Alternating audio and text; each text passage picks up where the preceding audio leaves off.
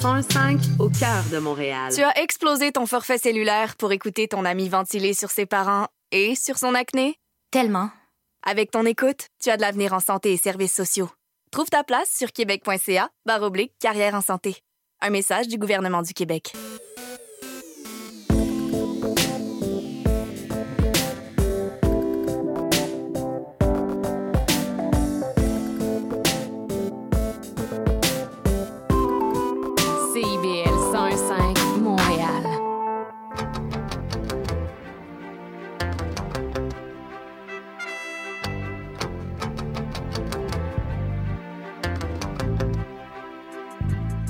Né au Québec sur CIBL.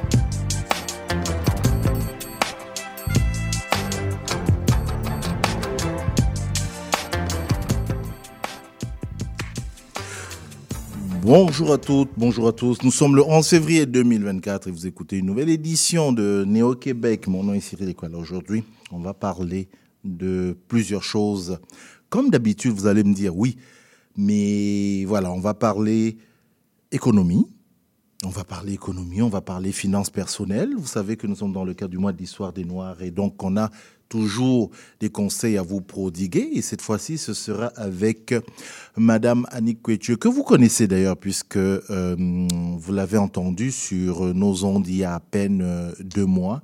Euh, on parlait, c'était au mois de novembre, hein, donc ça fait un peu plus de deux mois, on parlait littératie financière. Donc ça, ce sera un peu plus tard dans euh, l'émission. Sinon, nous allons parler du Congo. Nous allons parler du Congo. Euh, oui, Euh, nous allons parler du Congo et puis euh, nous allons faire ça avec un spécialiste. Et quand je vous dis du Congo, nous allons parler de la RDC. Vous entendez quelques petites hésitations. Hein? Oui, c'est parce que juste à côté de nous, il y avait une manifestation, une manifestation contre les, les massacres, la guerre en Palestine qui est menée euh, ben, entre le Hamas et puis euh, l'armée israélienne. Donc il y a beaucoup de mouvements, des gens, et vous savez un peu comment est CIBL, il y a des gens qui font des signes. Je vous ai dit que c'est le 11 février, n'est-ce pas? Alors vous savez, il est 15h à Montréal, mais il est 21h à Abidjan. Euh, vous le savez, depuis quoi, quelques semaines déjà, nous parlons Cannes. Ce qu'on va faire avant que je vous présente le reste de l'émission, on va appeler un de nos spécialistes que vous avez entendu sur nos ondes. On va l'appeler Alex pour qu'il nous dise un peu, Alex Doumaï, pour qu'il nous dise un peu, voilà, c'est le début du match qui se passe sur les écrans, parce que nous, c'est la radio et on a éteint tous nos écrans. Est-ce que Alex est en ligne? Oui, je suis bien là, je suis bien là. bon, Salut, bon, Cyril. bon- Bonjour Alex. Bonjour Cyril. Oui. Comment vas-tu? Ça va, oui, ça va. Je sais, vous êtes tous devant vos écrans. Moi, j'ai éteint tous les écrans. J'ai fermé ici parce que il est hors de question de regarder le match. Alex, la, la finale a commencé, Nigeria contre Côte d'Ivoire, ou alors Côte d'Ivoire contre Nigeria. Je ne sais pas dans quel ordre il faut, euh, il faut le dire, mais disons que c'est la finale, euh, voilà, la finale de cette canne que nous avons vécue ici. Le match a commencé? Oui, le match a commencé, donc bien entendu, on sent qu'il y a de la tension de chacun des côtés. Les deux équipes se, craignent- se craignent un peu. Mm. Donc euh, ça joue vraiment assez tactique, assez resserré. Puis voilà, on sent quand même l'effervescence aussi dans le stade. Euh, on a eu beaucoup d'émotions au moment des, des différentes villes nationales. Donc euh, un match très serré. Et puis il y a des gens qui j'espère qu'ils ont pris leurs médicaments pour le cœur parce que ça va palpiter. Ouais. Euh, mais mais au, regard comme ça, au regard par exemple des, de, de- des joueurs euh, ivoiriens, on est en finale. Donc pour toute, personne, c'est sûr que ça fait quelque chose. Est-ce que tu, tu as remarqué par exemple au niveau des, des, joueurs euh, ivoiriens, est-ce que tu as remarqué qu'il y avait un peu plus de tension il y a, Ça pèse un peu plus sur eux ou pas? Bah, je pense que c'est une tension qui est positive, bah, dans le sens où dans leur regard, on voit que ce sont des tueurs, c'est des personnes qui veulent vraiment aller, qui ont, qui ont faim et puis qui veulent justement gagner. Donc euh, c'est une tension positive que je vois. Je vois pas une tension de stress. ou- Oui. D'accord. Ok. Euh, ce qu'on fait, Alex, on te laisse regarder le match et puis à la mi-temps, euh, nous on va t'appeler pour savoir un peu ce qu'il en est. Avec plaisir. D'accord. Accrochez vos cœurs. Allez, bon, ma- bon match et à tantôt. Merci, à tantôt. Oui. Voilà, donc on va retrouver Alex, euh, on va retrouver Alex un peu plus tard. Ça c'est à la mi-temps, Euh, et la mi-temps d'un match de foot c'est euh, 45 minutes comme vous le savez déjà vu que vous suivez, euh, vous nous suivez régulièrement ou tous ces derniers temps là. Euh, donc voilà. Euh, là, ce qu'on fait, j'ai dit oui, on va présenter, on va présenter le- rapidement. Je vous présente un peu les sujets. Oui, on va parler de, on va parler de quoi? Carl Fossi est là aujourd'hui et il va nous parler d'un sujet. euh, je ne sais pas qu'est-ce qui, qui a pris Carl. Euh, voilà, il a envie de parler de musique, on va dire ça comme ça. Ben, il va parler de musique. Malia, Malia va rester dans le sport. Et puis, euh, Jessica, Jessica Lubino aussi va venir euh, nous parler de livres à lire pour ce mois. Sinon, dans un instant, je vous dis, premier sujet, nous allons parler du Congo. On parlait de la Cannes. donc, on a vu les léopards de la RDC éliminés malheureusement en, en demi-finale. Et donc, dans un moment, on va parler de la RDC, pas de la Cannes, quoique c'est quand même quelqu'un qui suit la Cannes. Il a toujours le regard. Tout chez lui est géopolitique, c'est Monsieur Patrick Mbeko. Je vous propose d'abord qu'on fasse une euh, pause musicale. Euh, on va peut-être aller avec... euh, parce que Malia, ce sera pour plus tard. Donc on va aller voilà, avec l'autre l'autre titre. Voilà, à tout de suite.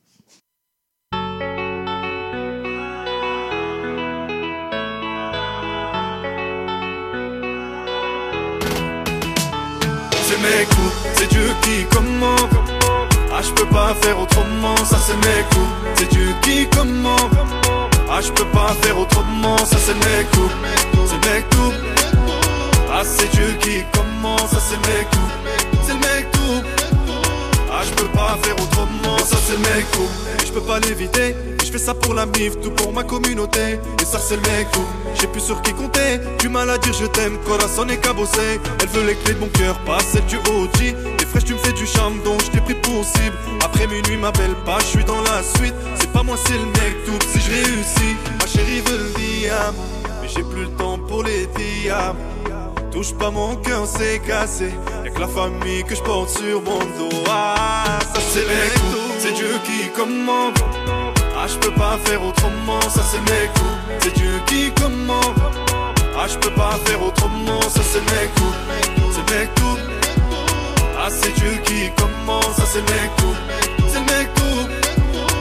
Je peux pas faire autrement, ça c'est mes coups. Et je peux pas l'éviter, et je fais ça pour la mif, tout pour ma communauté. Et ça c'est mes coups. Et je repense au passé, Maroc 4 ZF, j'ai dû canaliser. Après minuit, je pars route solo dans la ville. Elle veut porter mon bébé, mon nom de famille. Charbonne et prier, c'est ce que maman m'a dit. C'est pas moi, c'est le mec, tout si je réussis. Ma veut le diamant, mais j'ai plus le temps pour les diamants. Touche pas mon cœur, c'est cassé. Y'a que la famille que je porte sur mon dos. Ah, ça c'est mes coups, c'est Dieu qui commande. Ah, je peux pas faire autrement, ça c'est mes coups, c'est Dieu qui commande. Ah, je peux pas faire autrement, ça c'est mes coups, c'est mes coups. Ah, c'est Dieu qui commande, ça c'est mes coups, c'est mes coups. Ah, je peux pas faire autrement, ça c'est mes coups. Pas faire autrement, ça c'est le mec tout. Qui commande, je peux pas faire autrement, ah, c'est le mec tout. Ah, c'est le mec tout. Ah, c'est Dieu qui commande, c'est le mec tout. C'est le mec tout. Ah, je peux pas faire autrement, ça c'est le mec tout. C'est Dieu qui commande.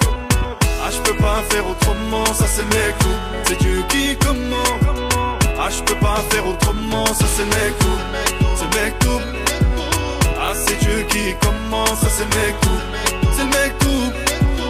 Ah, je peux pas faire autrement, ça c'est mes coups.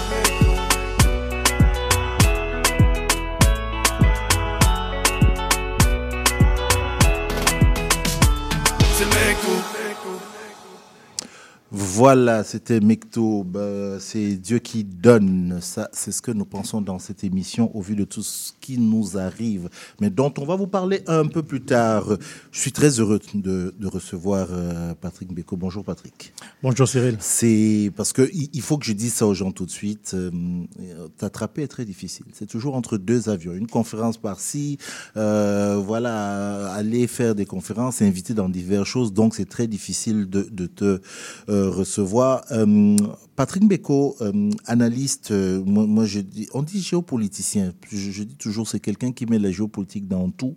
Euh, dans tous les aspects de la société, avec une forte euh, comment, spécialisation sur l'Afrique. Je pense aux, aux, nombreux livres que tu as euh, écrits déjà concernant les différentes guerres, bah, le, le, Canada en Afrique, mais toutes les guerres qui ont eu lieu dans les grands lacs, ces interventions-là.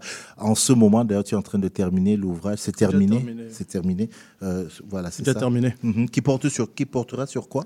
C'est sur la région des Grands Lacs, mais avec une nouvelle perspective, une, une perspective totalement nouvelle mm -hmm. qui n'a pas été abordée jusqu'ici dans la littérature scientifique et même journalistique. Est-ce qu'on en dit un mot? Non, je non, préfère parce que pour... c'est vu la, la, la, façon dont ça a été dit, j'ai senti ouais. que ouais, il y avait un secret à garder. J'ai voulu absolument qu'on se parle parce que euh, je l'ai dit en début d'émission, euh, la Cannes se termine, euh, la Coupe d'Afrique des Nations, et où euh, évidemment il y avait l'équipe euh, de la RDC, les, les, Léopards, avec une prestation euh, pour moi admirable. Ils finissent en demi-finale, ils auraient même pu monter sur la troisième marche. Malheureusement, ça ne s'est pas fait. Mais ce qui a surtout frappé le, le, le monde, au-delà de, euh, de leur prestation sportive, c'est le geste des joueurs qui se euh, fermaient la bouche et mettaient un signe de revolver sur euh, la tête en, en solidarité avec ce qui se passe dans l'Est du Congo, euh, en disant, en condamnant ou en invitant les gens à dire bah, vous êtes silencieux sur ce qui se passe à l'est du Congo. Patrick Beko, on a, on vit un drame. Peut-être que j'en fais aussi partie dans la mesure où je suis un peu complice peut-être de cette situation-là. Mais on parle du Congo une fois et puis après on oublie complètement et on passe à autre chose ou alors on va vers des conflits qui semblent d'ailleurs les plus les plus intéressants, j'ai envie de dire, pour, pour les médias. Est-ce que c'est lié à la complexité de ce conflit-là ou c'est juste parce que le Congo est loin? Je vais, je, vais, je vais le dire différemment. Aujourd'hui, on nous dit qu'il y a, on nous dit, on sait qu'il y a d'énormes problèmes, des troubles, de la guérilla, des guerres dans l'est du Congo. On nous parle du M23, qui serait une forme de milice soutenue par euh, l'État du Rwanda et même celui de, de l'Ouganda, et donc qui contrôlerait toute cette zone de l'Est sur laquelle le président de euh, la RDC, euh, n'a pas de, de. Et c'est ça qui fait que voilà, des populations subissent euh, voilà, des déplacements. C'est quand même l'une des régions où il y a le plus grand nombre de, déplacés. Ça n'a pas l'air comme ça. Je ne parle même pas euh, des morts. Et, jusqu'ici, la communauté, alors je fais de grosses guillemets, internationales, ne réagit pas. Euh, la zone est l'une des zones les plus riches. Le, sous-sol est l'un des sous-sols les plus riches au monde. Et donc, il y a une convoitise énorme de la part de grandes puissances comme de puissances autour de, comment dire ça, autour du Congo. Voilà, toutes ces puissances-là qui sont attirées. Et ce qu'on ce qu'on déplore, c'est l'impuissance du pouvoir central euh, congolais. Est-ce que quand je dis ça, j'ai présenté la situation. Ce que, ce que je souhaite, c'est que pour une, une zone sur laquelle tu travailles beaucoup, tu as beaucoup travaillé, tu nous dises un peu, comme des gens qui ne savent pas, qu'est-ce qui se passe au Congo? Mais il y a... D'abord, merci pour l'invitation. Hum. Il y a en RDC à l'Est particulièrement, il y a plusieurs groupes armés. C'est pas le M23 n'est pas le seul groupe armé qui règne dans la région. C'est le plus important parce qu'il est soutenu par un pays euh, qui est le Rwanda, avec des moyens conséquents. Sinon, à l'est du Congo, aujourd'hui, il y a une centaine de groupes armés, okay. mais qui ne jouent pas le même rôle, qui n'ont pas les mêmes ambitions et les mêmes objectifs. Dans le cas du 1-23, c'est particulier parce que euh, l'apparition la, la, de ce groupe s'inscrit dans la droite ligne des, des, des, guerres de déstabilisation que connaît euh, la RDC depuis 1996. Mm -hmm. euh, comme on le sait, la RDC, avant c'était le Zaïre. Le... Mm. En 1996, il y a une guerre qui est pilotée Euh, par euh, le pardon qui est piloté par le Rwanda, l'Ouganda avec la bénédiction des États-Unis. Et cette guerre va mener à la chute du président Mobutu de l'époque et une fois Mobutu tombé, Laurent Désiré Kabila prend le pouvoir. Mais deux, un an et demi après son arrivée au pouvoir, une nouvelle guerre éclate avec encore une fois le soutien du Rwanda. Pourquoi? Parce que Laurent Désiré Kabila avait simplement décidé de se détourner de ceux qui l'ont fait roi. En l'occurrence, le Rwanda, l'Ouganda et les États-Unis, les multinationales qui étaient là-bas. Parce qu'il faut rappeler que dans la première guerre du Congo en 96, les rebelles avançaient avec le soutien de l'armée rwandaise, de l'armée ougandaise et même l'armée, de- il y avait même l'armée de l'Angola aussi qui s'était impliquée à, ce- à cette époque-là. Au même moment, les compagnies minières occidentales signaient des contrats miniers avec les groupes rebelles, ce qu'on n'avait jamais vu auparavant dans l'histoire du continent africain. Avec des groupes rebelles, hein, pas avec. exact, euh, pas le gouvernement pas le central, gouvernement. mais le groupe rebelle qui contrôlait les espaces et qui avait été conquis. Et donc, on a eu ça. Et quand Kabila arrive au pouvoir, qu'est-ce qu'il fait? Il décide de renégocier ces contrats qui étaient des contrats Léona. Il décide aussi, il a demandé au Rwanda, à l'Ouganda de regagner leur pays. Et donc, les, Kagame, qui est à l'époque le vice-président, mais c'était le véritable homme fort du Rwanda, n'a pas apprécié. Et c'est de cette euh, désapprobation que va partir la deuxième guerre du Congo, le 2 août 1998. Et puis, il y a eu par la suite la signature des accords de paix en, en- en 2003 entre la RDC et les pays voisins sous le parrainage de ce qu'on appelle la communauté internationale. Et aussi, il y avait aussi l'Union africaine. Et depuis, le Rwanda s'est retiré officiellement du Congo, mais a créé un système de, euh, euh, de déstabilisation à travers des groupes armés qu'il va créer, instrumentaliser. Et donc, le 1-23 est l'un de ces groupes. Lui-même, euh, le 1-23 découle de l'ancien CNDP, qui était un groupe rebelle, entre guillemets, encore une fois, créé par le Rwanda, euh, dans une certaine mesure avec le concours de l'Ouganda, pour déstabiliser, mais surtout contrôler l'Est du Congo, qui est riche en ressources naturelles. Parce qu'il faut garder à l'esprit que dans toutes ces guerres, le Rwanda a toujours eu un objectif, c'est de mettre la main sur les innombrables richesses de l'Est congolais, quitte à contrôler cette partie et plus tard le greffer. Euh, À, à- à son territoire à son territoire. Ouais. Et je rappelle d'ailleurs qu'à l'époque, pendant la deuxième guerre du Congo, qui avait fait des millions de morts, déjà à l'époque, selon l'International Rescue Committee, 5,4 millions de morts, ça c'est en 2004, ça c'est le rapport de 2004. Les Nations Unies ont enquêté. Il y avait une équipe d'enquêteurs des Nations Unies sur place, déléguée par le Conseil de sécurité. Ils ont découvert que le- au ministère de la Défense du Rwanda, il y avait ce qu'on a appelé le, le- le Congo Desk. Donc c'était un bureau qui s'occupait de la guerre au Congo et de l'exploitation des ressources naturelles. Et- Spécifiquement, spécifiquement sur- sur du le Congo, Congo. Exactement. Donc on appelait le Congo le bureau Congo, qui était à l'époque dirigé par. euh, il y avait Dan Munyaneza, mais il y avait aussi des officiers supérieurs de l'armée rwandaise et c'est Kagame qui chapeautait. Et donc. Euh, il y a eu des pressions internationales importantes. Kagame a été obligé de retirer ses troupes, mais en changeant de stratégie. Donc, ils ont laissé sur place des tas de groupes armés qui sont en réalité des obligés, qui, sont, euh, qui dépendent de l'armée, des commandements qui proviennent de l'armée rwandaise. Et donc, le 1-23 est l'émanation d'un de ces groupes-là.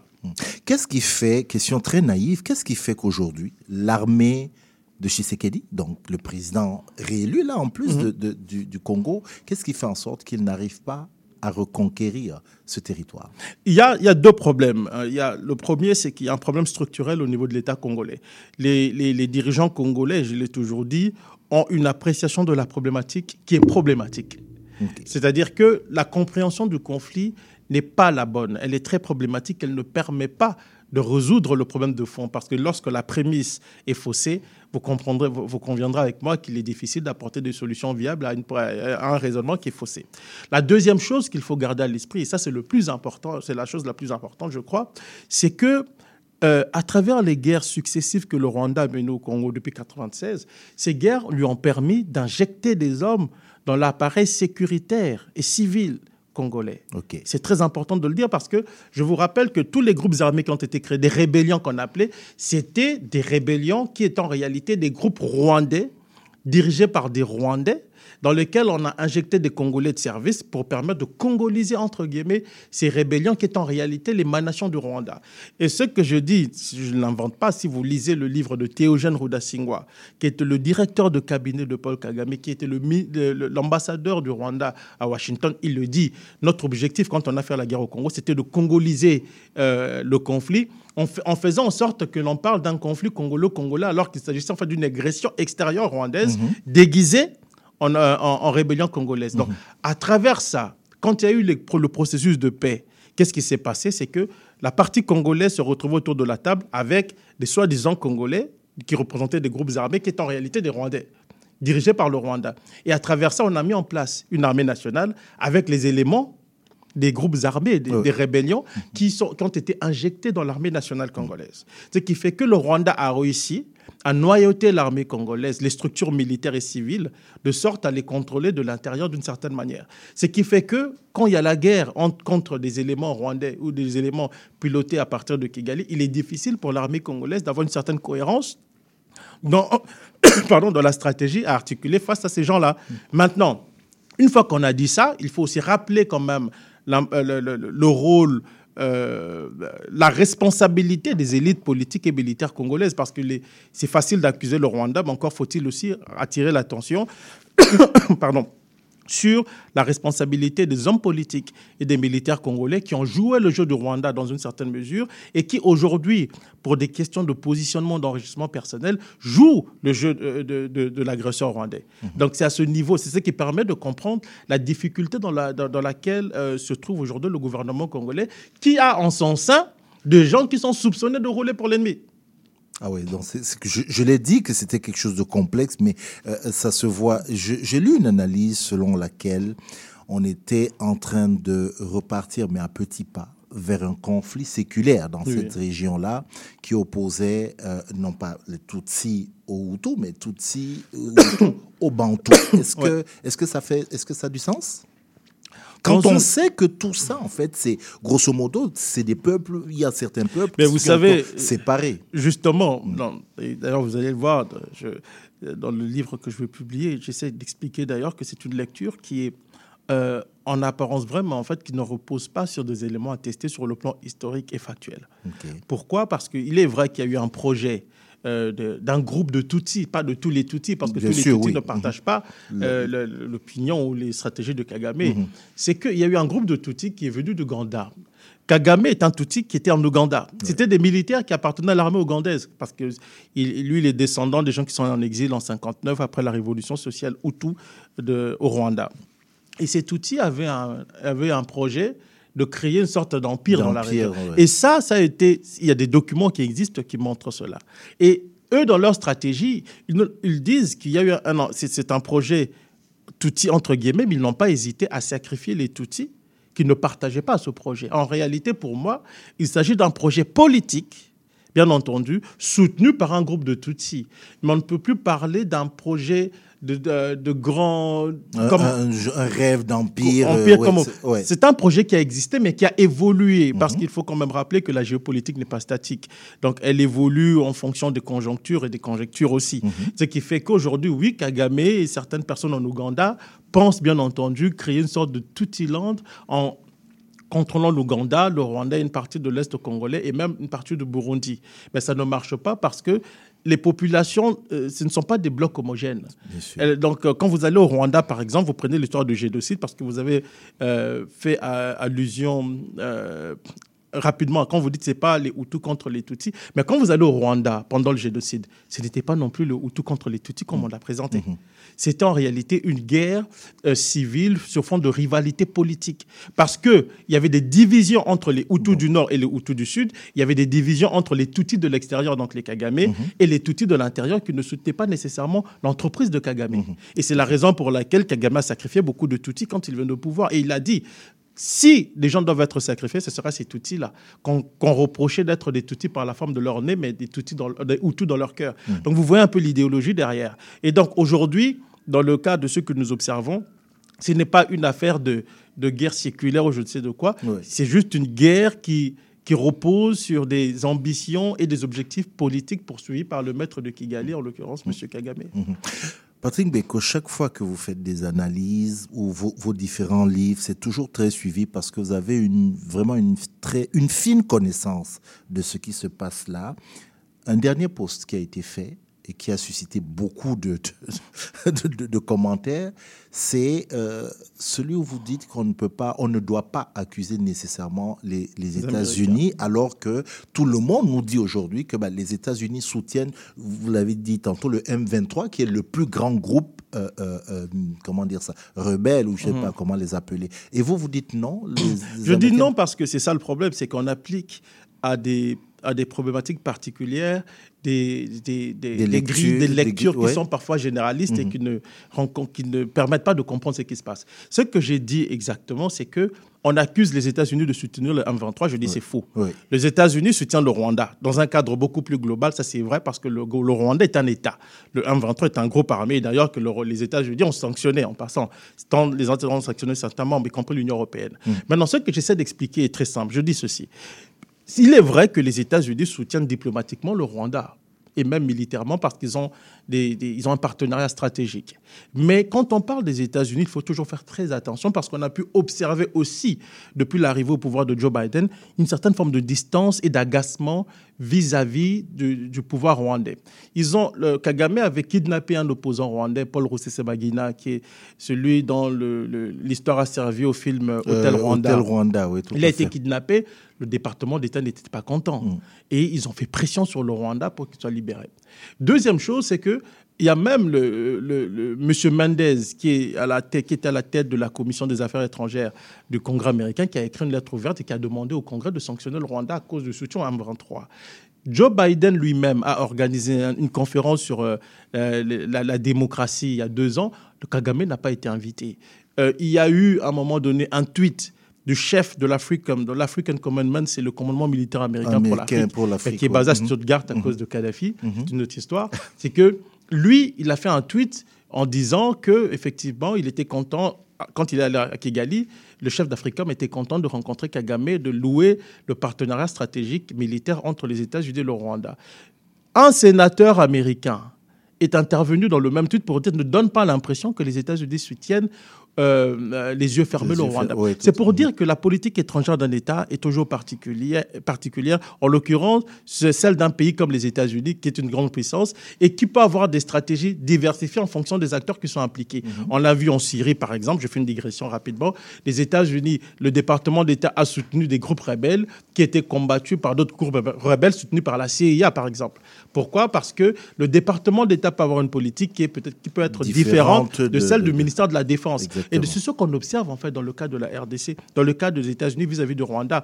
Il y a un soutien important du département de la Défense de la défense américaine en raison, euh, bien entendu, du partenariat stratégique entre les États-Unis et le Rwanda, mais en même temps, on observe du côté du, du- du département d'État une certaine forme de, dé- de- distance, même si on ne peut pas rompre drastiquement parce que le département de un autre segment du pouvoir américain, en l'occurrence le département de la défense, entretient des liens avec le même Rwanda. C'est la raison pour laquelle j'ai dit non, il ne faut pas dire que les États-Unis soutiennent le M23 parce que ça n'a rien à voir. Ils soutiennent le Rwanda dans un cadre beaucoup plus global, mais pas dans le cadre nécessairement du conflit congolais que pose le Rwanda à la RDC À la RD. Mhm. via le M23. Et donc, j'ai essayé de faire un peu, euh, d'apporter la nuance à, à- à tout ça. Et c'est important de le dire parce que les gens risquent en fait de- d'avancer des, pistes de solutions qui ne reflètent pas nécessairement la réalité La faits sur le réalité, terrain. On le voit parce que Mhm. quand vous vous attaquez aux États-Unis, à juste titre, parce qu'il y a une forme de coopération avec le Rwanda, c'est vrai, puis il faut en même temps rappeler rappeler, et c'est important de le dire, le rôle même des acteurs congolais dans ce qui est, dans ce qui est en train de se passer là-bas. Donc, et c'est ça qui me vaut parfois certaines critiques parce que moi, je ne suis pas complaisant. Je peux, en tant que Congolais d'origine, dire que ce qui se passe là, euh, et en tant qu'intellectuel et scientifique, dire que ce qui se passe là n'est pas seulement de la responsabilité des autres. Des autres. Nous avons une responsabilité dans En ce qui arrive dans notre pays en tant que. Congolais, et nous devons relever cela si nous voulons changer, les- euh, changer la situation. Il y a déjà l'amorce de, de, de la réponse dans, dans le dernier propos que vous venez de, tenir. Je veux qu'on termine a- avec ça. Est-ce que vous voyez une, une sortie, une piste de sortie quelque Mais ça va dépendre du rapport de force sur le terrain. Vous savez, euh, Clausewitz a dit que la guerre est la continuité de la politique par d'autres moyens. C'est ce qu'il faut comprendre. Et donc la stratégie du 1-23, donc la stratégie du Rwanda à travers le 1-23, ne peut être comprise que si on, on le comprend, cette, euh, cette, euh, cette phrase de Clausewitz. Que vise le Rwanda? Et que doit faire le Congo. Co- c'est au Congo de comprendre la stratégie de l'ennemi pour articuler une réponse qui permet de sortir Qui de soit adaptée, qui tout soit adaptée. Mhm. Et de mon point de vue, tout va dépendre du rapport de force sur le terrain militaire. Et à- en ce moment même, je pense que le rapport de force sur le terrain militaire penche encore en faveur du Rwanda. Quand moi je vois un officier supérieur de l'armée congolaise dire que nous, euh, nous, nous, nous, prenons nos, décisions en fonction de ce que disent les politiques et que par conséquent, nous n'allons pas attaquer parce qu'on ne nous a pas demandé de le faire, je me dis qu'il y a un problème du côté congolais. Merci beaucoup, Patrick Beko. Je savais dès le début hein, qu'on allait pas évidemment tout, aborder aujourd'hui, mais au moins que ça permette aux uns et aux autres de comprendre un peu ce qui s'y passe. Et si nous, on a pu apporter un- une petite, je dis une petite lueur de, de compréhension de ce conflit-là, ben je dis euh, euh, merci. Puis je dis surtout de surveiller euh, les livres. Qu'on qu'on retrouve vous, Patrick Est-ce qu'il y a aujourd'hui On peut le trouver sur on- le on- net parce que ça dépend net, d'où. Si vous êtes en on Europe, est, certaines voilà, ben, il librairies suffit mais si vous êtes ici, il faut le commander sur Internet. sur Internet, Amazon suffit, sur Amazon, de taper le nom, et puis il y a tous les livres qui vont paraître. Et donc, on a dit quoi pour avril? On attend un autre livre. Exactement. Dont on ne doit pas dire un mot, mais ça parle de politique, de- du moins, vraiment de manière beaucoup plus globale Exactement. de, de toutes les différentes guerres. Merci beaucoup, Patrick. Merci d'être venu nous parler encore de ce conflit-là. Tout le plaisir est pour moi. Vous avez des projets de rénovation ou de construction? La Régie du bâtiment du Québec vous invite à consulter son tout nouveau coffre à outils. Dans ce coffre, pas de marteau ni de tournevis, mais plutôt des conseils incontournables pour bien choisir son entrepreneur et pour signer un contrat de rénovation. Pour bien préparer vos rénaux, ouvrez votre coffre à outils en visitant le rbq.gouv.qc.ca. Un message de la Régie du bâtiment du Québec. Ensemble, on veille à votre sécurité. Bonjour, ici Boris Chassagne. Pour découvrir l'actualité locale d'un bout à l'autre du pays, écoutez l'émission Point de vue. On vous présente des reportages, portraits et entrevues réalisés par nos journalistes postés dans des provinces et territoires canadiens, société, art, culture, environnement, affaires publiques, l'information locale destinée à un auditoire national. Les jeudis 10h sur CIBL FM.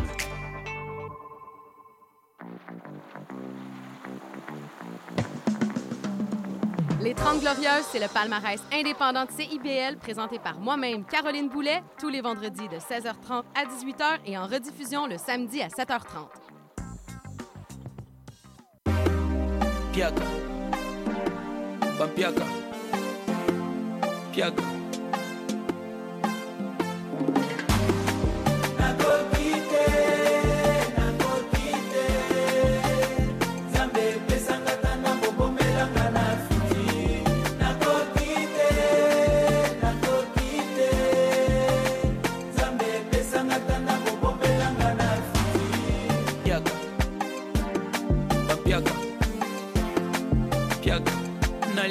Nalingi nabina me motema pasi e.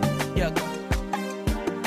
Bapiaka piaka. Bana bazokola me avenir sombre piaka.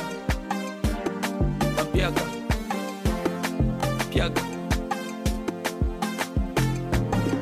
Vinanga kope vinanga choke je cherche ma route au bout du tunnel mpona mona lumière likolo akowelawela bateinga nazala mobola nazela bomengo nalola bango baliaka biso tozela bango batonda biso soi tomela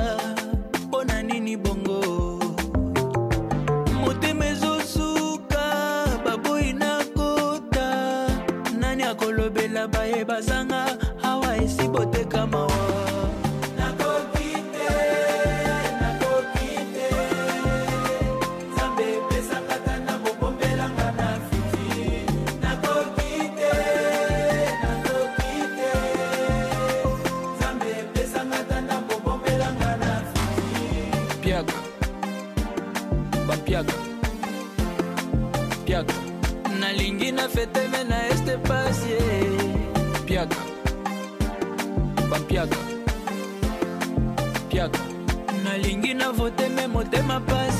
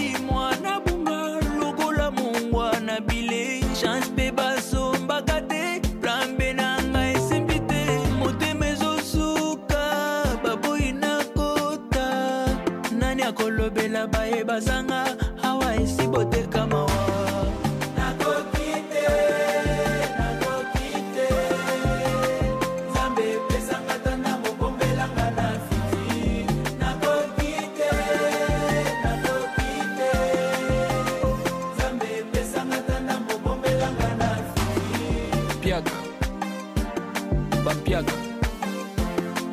piak bajeune basilisi classe me misala eza te piak bapiak piak nalingi na bina me makasi eza te piak bapiak piak nalingi na fete me na este pasie piak bapiak nalingi motema La 66e cérémonie annuelle des Grammys Awards, également connue sous le nom de Music Biggest Night, s'est tenue le 4 février 2024 à Los Angeles, en Californie. Ça, on est aux États-Unis. Et quand je précise tout ça, ça c'est pour ceux qui, savez, qui sont, qui savent pas où est la Californie. Et ça, ça m'étonnerait. Donc c'est une cérémonie, voilà, qui récompense les meilleurs euh, artistes. euh, euh, dans une période donnée, d'octobre à septembre généralement, euh, octobre d'une année précédente à l'année d'après. Et le moins qu'on puisse dire, c'est que certains se sont distingués euh, au cours de cette cérémonie, au- aussi bien par leur récompense que par leur prise de parole. Et aujourd'hui, c'est ce sur quoi veut revenir euh, Karl. Je vous ai dit qu'il avait choisi de parler de ça. Bonjour Karl. Bonjour Cyril. Comment ça va? Ça va super Euh, bien. On parle des Grammys. euh, pour beaucoup d'artistes, en fait, recevoir ce, ce Grammys, ça, ça apporte reconnaissance et puis, euh, dans une certaine mesure, crédibilité, même si certains ont déjà cette crédibilité-là. Mais c'est quelque chose que tu, tu, tu confirmes, ça apporte Je- reconnaissance. Oui, je confirme euh, totalement. Et l'obtention d'un Grammy élève instantanément le profil d'un artiste hein, et le, place parmi l'élite de l'industrie, ce qui lui assure une large reconnaissance au sein et au-delà de la communauté musicale. D'ailleurs, cette reconnaissance débouche souvent sur de nouvelles opportunités, par exemple euh, des contrats d'end- d'endossement lucratif, des réservations de concerts ou plus, plus important encore des collaborations avec euh, des artistes euh, estimés. Mhm. Mais au-delà de cette reconnaissance, est-ce qu'il y a, est-ce qu'il y a autre chose Je ne sais pas, sur le plan commercial, par exemple, ou sur le plan du marketing. Est-ce que ça apporte quelque chose que d'avoir un Grammy? Oui. Euh, quand un artiste, ce qu'il faut savoir, c'est que quand un artiste obtient un Grammy, Mhm. il s'ensuit généralement une augmentation significative des ventes d'albums et des singles, euh, aussi d'un nombre, euh, je veux dire, les, les- les téléchargements sur Spotify, tout ça augmente, car les fans sont attirés par la reconnaissance et les éloges de la critique. Cette augmentation des ventes génère des revenus substantiels pour l'artiste et sa maison de disques. L'artiste voit alors à ce moment-là sa viabilité commerciale consolidée et même renforcée. Mhm. Euh, Et euh, j'allais bien point. Ouais. Un Grammy possède aussi un immense pouvoir de, commer- de commercialisation.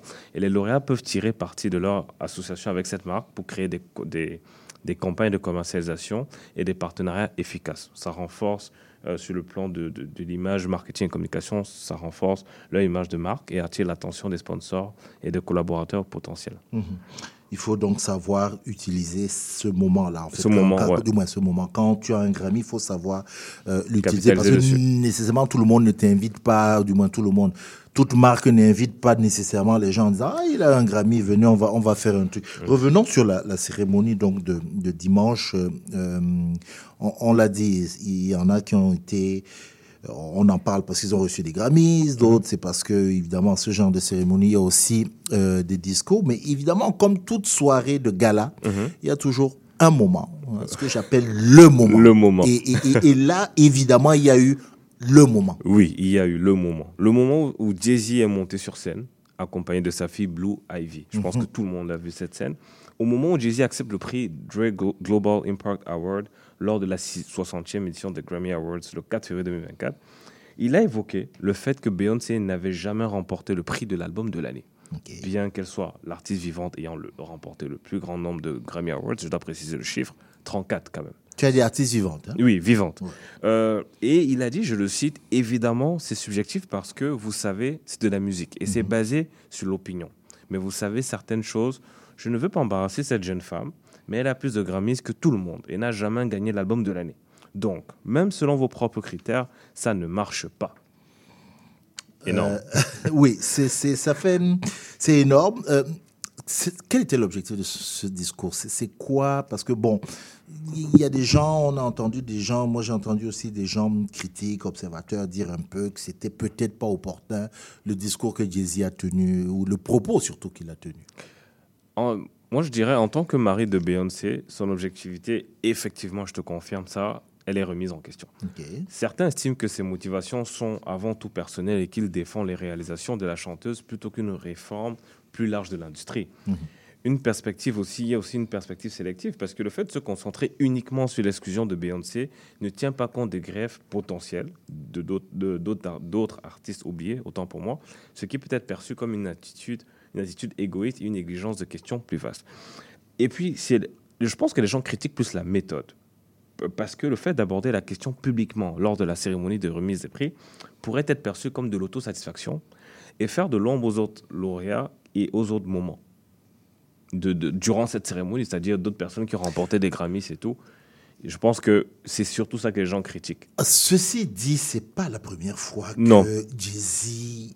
Non. Je dis, il a souvent critiqué cette Très souvent. En 98, Voilà, en je- 2002, Voilà, c'est- pas 2011 nouveau. aussi. Donc, je sais pas pourquoi il y a des gens que ça, ça a énervé. Bon, moi, je suis pas spécialiste. Je pense que c'est parce que les gens sont un peu Fatigués fatigués, de ces critiques, c'est ça De ces critiques et du fait qu'ils se plaignent alors que c'est quasiment eux qui remportent tout tr- très souvent. D'ailleurs, même leur fille Blue Ivy a un Grammy. ce qu'il faut savoir, elle a un- Ok.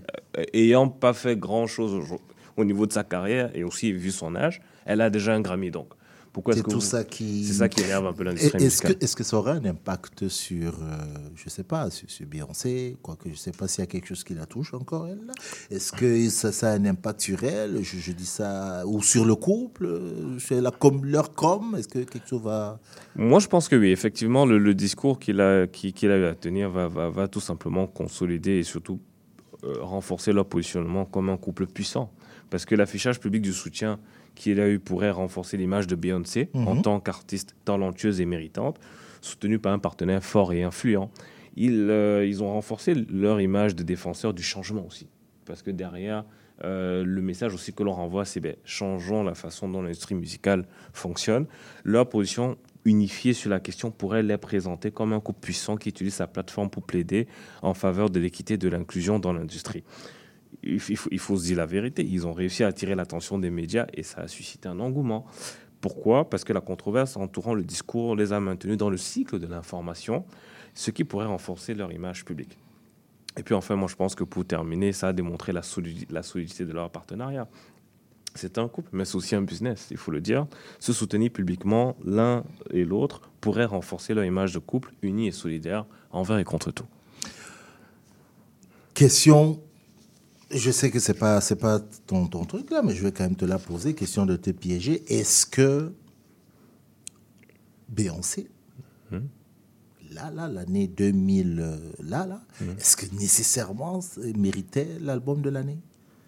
Je dis ça juste comme ça. Que Moi personnellement, je pense que. parce que Malia tantôt va nous parler là, mais mais, mais- Eh, J'espère que ce n'est pas une beehive. Parce Non, que si non. c'est une beehive, on va. je- parce que ça, ça fait tout un, truc. Bon oui. Moi personnellement, je pense qu'il faut à un moment donné laisser la place aux autres. Non, c'est pas un problème de laisser la place. C'est un problème de mérite. Est-ce qu'elle mérite l'album de l'année? Est-ce que son album est le meilleur musicalement? Est-ce qu'il est le meilleur sur le plan commercial? Est-ce Oui. qu'il est le, me- le meilleur? J'ai pas les chiffres. Le plan commercial, je peux pas dire, mais en termes de qualité, oui, c'est un très bel album. Est-ce que Il est un- tu dis bien, c'est un très bel album. Oh, tu, ne dis pas, tu ne dis pas c'est le meilleur album. Non, je dis pas c'est le meilleur Voilà. album, mais c'est un très très bel album. est Je l'ai écouté de fond en comble. Ok. Magnifique. Parce mais si on va sur le plan du commercial et les chiffres et tout, je les ai pas. Donc je Qui a pas- reçu l'album de l'année? Euh, Je pense que c'était. euh, C'était Taylor Swift cette année. L'année dernière, c'était Harry Styles. Mhm. Euh, mais Et bizarrement, à chaque fois que les gens interviennent, c'est quand Taylor Swift. en- euh, oui, Taylor Swift, c'est encore, c'est c'est toute une autre, euh, ça, toute une autre chronique. Est-ce que son album Swift. était bon à Taylor Swift? L'album était bon, mais il y avait. En fait, il y a aussi la problématique que euh, ça fait depuis euh, la- l'album de Lauryn, Lauryn Hill, donc Oui, depuis mi- euh, 1999, Miss, qu'une euh, femme noire ouais. de Miss Education of Lauryn Hill. Mhm. Ça fait depuis 1999 en fait qu'une femme noire n'a pas gagné le titre d'album de l'année. Et je pense qu'effectivement, sur la forme, on peut critiquer Jay-Z, mais sur le fond, on peut comprendre qu'il y a comme une sorte de ras-le-bol parce que tout le monde passe, euh, tout le monde, euh, on distribue l'album de l'année à tout le monde. Mais quand c'est une femme noire, parce qu'il y avait aussi Cizay qui était, euh, ou SZ, SZA, je, je sais jamais comment. oui, un- ça. un truc à trois elle lettres, était, là. elle était, Un nom, pardon, c'est ça, pas un un truc, prénom, un nom à un nom, trois une personne, une personne très Oui, talentueuse, personne- oui, mais non, qui non, était, qui a beaucoup de talent. qui C'est était juste contre que euh, je Taylor sais pas Swift, comment on prononce ce nom. là. mais qui, euh, qui n'a pas gagné. Et c'est ça un peu qui a mis de l'huile sur le feu. Bref, Bref. le parrain a parlé. Il a parlé. Ok. A Et parlé. pour Karl, ça aura des conséquences positives sur la com, sur le plan marketing et, et tout. Et, et je sais que pour toi, c'est ça l'essentiel. C'est ça l'essentiel. En bien ou en mal, pourvu que c'est. Ça a eu un impact. Oh, mon pauvre Karl. C'est c'est fou ça. Merci beaucoup. Merci à toi, Cyril. Karl. Merci à Malios. Ouais. Ouais.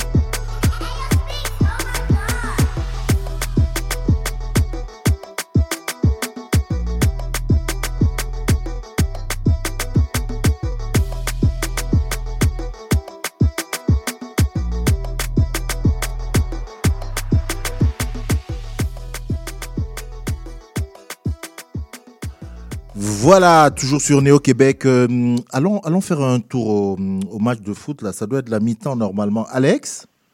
Oui, c'est Alex, c'est la mi-temps là. hein? Euh, pas encore, on est à la 44e minute et il va sûrement avoir un peu de temps additionnel. Et 1-0 pour le Nigeria. 1-0 pour le Nigeria. Exactement, mais si, euh, si, si tu, euh, si tu regardes le score 1-0 pour le Nigeria, tu vas te dire, bon, ils ont dominé, mais pas du tout. La Côte d'Ivoire était largement au-dessus, euh, plus de 60% de possession de balles, et la, la Côte d'Ivoire, justement, dominait son sujet. Et à un moment donné, bah, les Nigérians, qu'est-ce qu'ils savent Vu qu'ils n'arrivaient pas à jouer, ils ont commencé à couper le jeu, faire beaucoup de fautes, euh, essayer de sortir les Ivoiriens de leur gond. Mhm. Et ça a fonctionné. Et ils ont pu marquer sur un, sur un corner. Et c'est la seule action, bah, on va dire c'est le deuxième tir au but qu'ils ont fait dans, tout le, dans toute la partie. J'imagine qu'il y a un coup de froid dans le stade là. Un gros, ils ont mis la climatisation même. à la, à, à- à la camerounaise là. À la camerounaise. Donc, euh, à la- Non, non, mais, 38e mais, mais, mais au vu donc de ce que tu vois au retour de la mi-temps, il y a des chances quand même que, euh, voilà, la Côte d'Ivoire, euh, vu que tu me dis qu'ils sont en train de dominer le Nigeria. Oui, ils sont largement en train de dominer le Nigeria. C'est justement la Côte d'Ivoire qui met euh, la, la, la qualité, l'intensité. La Côte d'Ivoire joue vraiment bien, mais comme on dit, une finale, ça se joue pas bien, ça se gagne. Et là, le, le, le Nigeria sont en train de gagner leur finale. Ils ont ça. été pragmatiques et ils défendent bien. C'est ça, voilà. C'est comme tu viens de dire, la finale, ça se gagne. C'est pas, on n'est pas là pour le beau jeu, il faut juste gagner la finale. Exactement. Et puis j'ai appris une, une petite chose, c'est que l'entraîneur actuel euh, du, euh, du Nigeria, euh, Pesero, Oui. le meilleur ami de Mourinho. Ah, Depuis- ok. Depuis la, la- la- la- depuis la jeunesse. Donc, euh, Donc, ont- donc tu es en train de dire que, euh, voilà, quoi, pour dire que le jeu nigérian est complètement, c'est on coupe le jeu, quoi, c'est ça? Voilà, là c'est en mode on gagne une finale. Voilà. C'est tout ce que je peux dire. Je ne veux pas. Ceux, ceux qui veulent penser à autre chose n'ont qu'à passer à autre chose. Ouais. Bon, écoute, on te laisse suivre la, la, la, la fin du match. Euh, De toute façon, on, on se parle, on se parle d'ici là. ok, c'est parfait. Ouais. À tout à l'heure. Excuse-moi, je sais que d'autres avant moi ont fait le test et qu'ils n'ont pas aidé mes plans, mais je t'en prie, reste. Laisse-moi t'ouvrir la porte et prendre ta Assieds-toi, rien ne presse. Quand je te vois, je le déduis, lâche, laisse ton cœur froid. Et puis de toute façon, tu sais du cash, moi j'en ai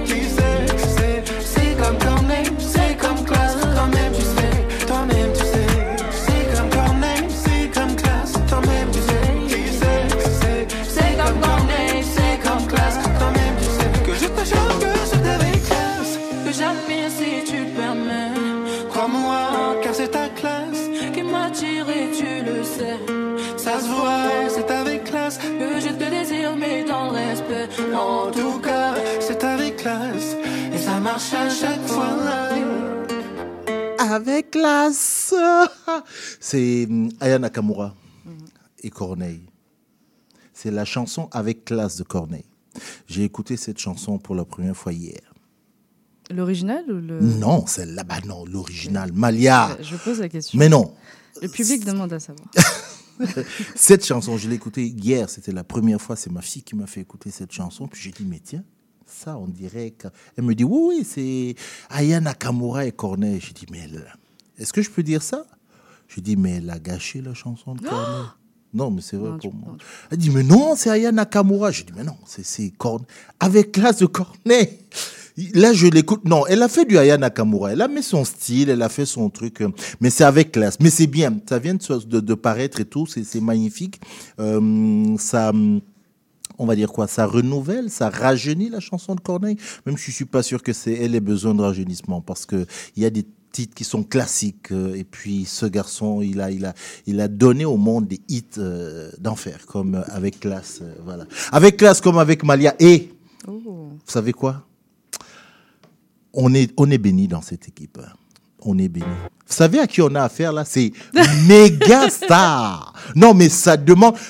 Léo, est-ce qu'on peut avoir, euh, je sais pas moi, un genre roulement de tambour euh, Un truc. euh, non, non, non, ça c'est des. C'est pas, euh, c'est pas de vrai roulement de tambour, ça. Allons, allons-y. Mais, mais, mais, mais nous ça.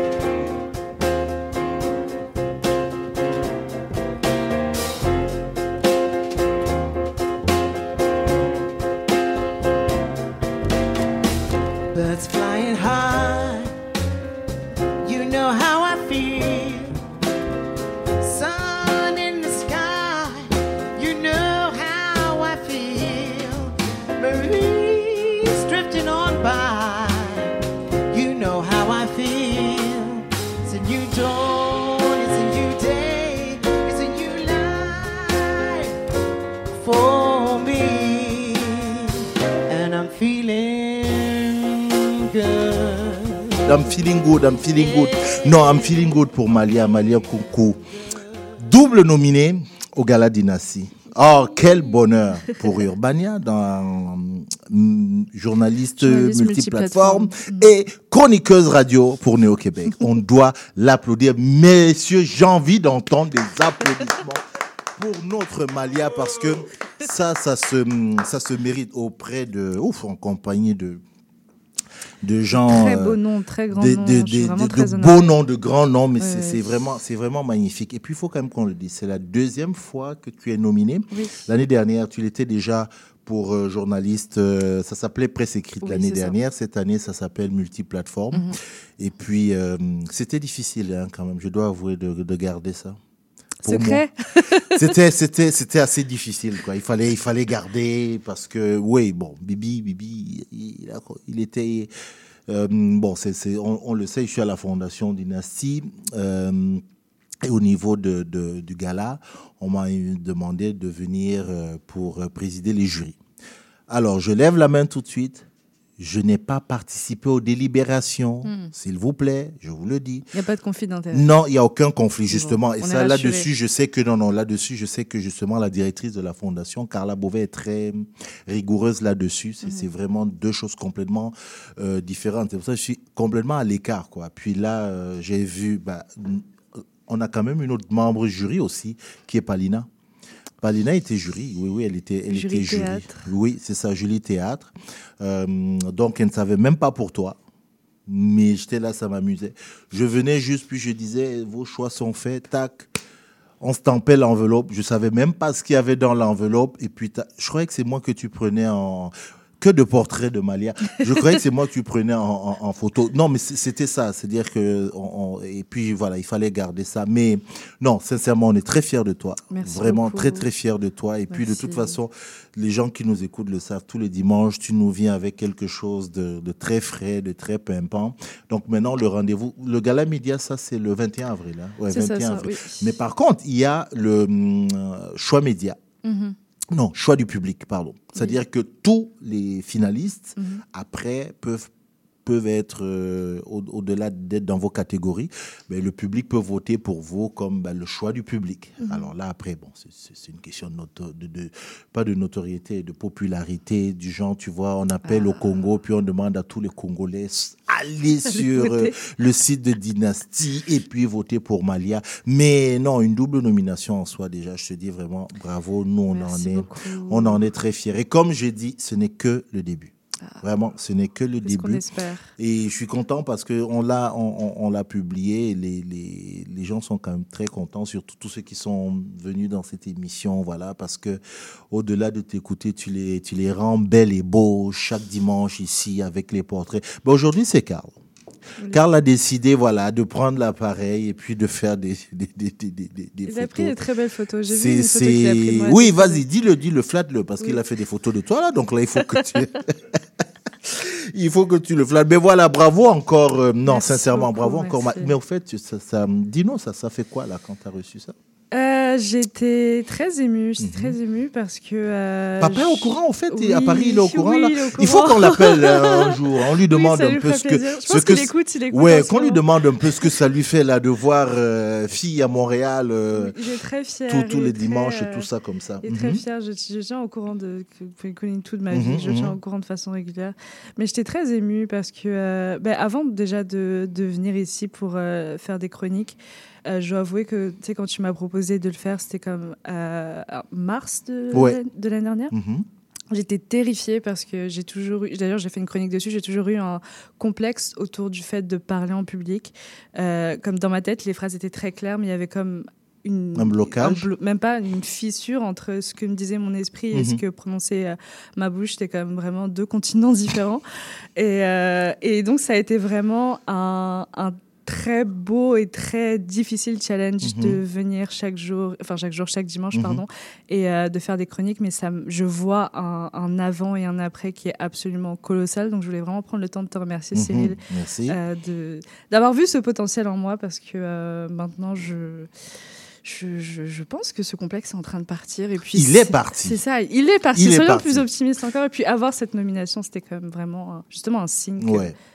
C'est la fin. Que c'est la fin. Et c'est le début aussi. Voilà. Non, non, mais vraiment très, très, euh, très content pour toi. Mm. Et puis, ben là, on va croiser les doigts maintenant, puis on va attendre. euh, La soirée média. euh, Voilà, c'est ça, qui a lieu le 21 avril à la place des Arts. Je dis déjà aux gens, euh, les billets sont déjà en ligne. Euh, vous pouvez déjà vous procurer les billets. De toute façon, nous, sur tout- toutes nos, nos différentes euh, pages et tout ça, on va mettre le lien pour se procurer les, billets. Et puis voilà, quoi, on va, on va vivre ce moment-là. Mais franchement, pour toute l'équipe, au nom de toute l'équipe, franchement, on te dit félicitations. Merci et beaucoup, puis, merci.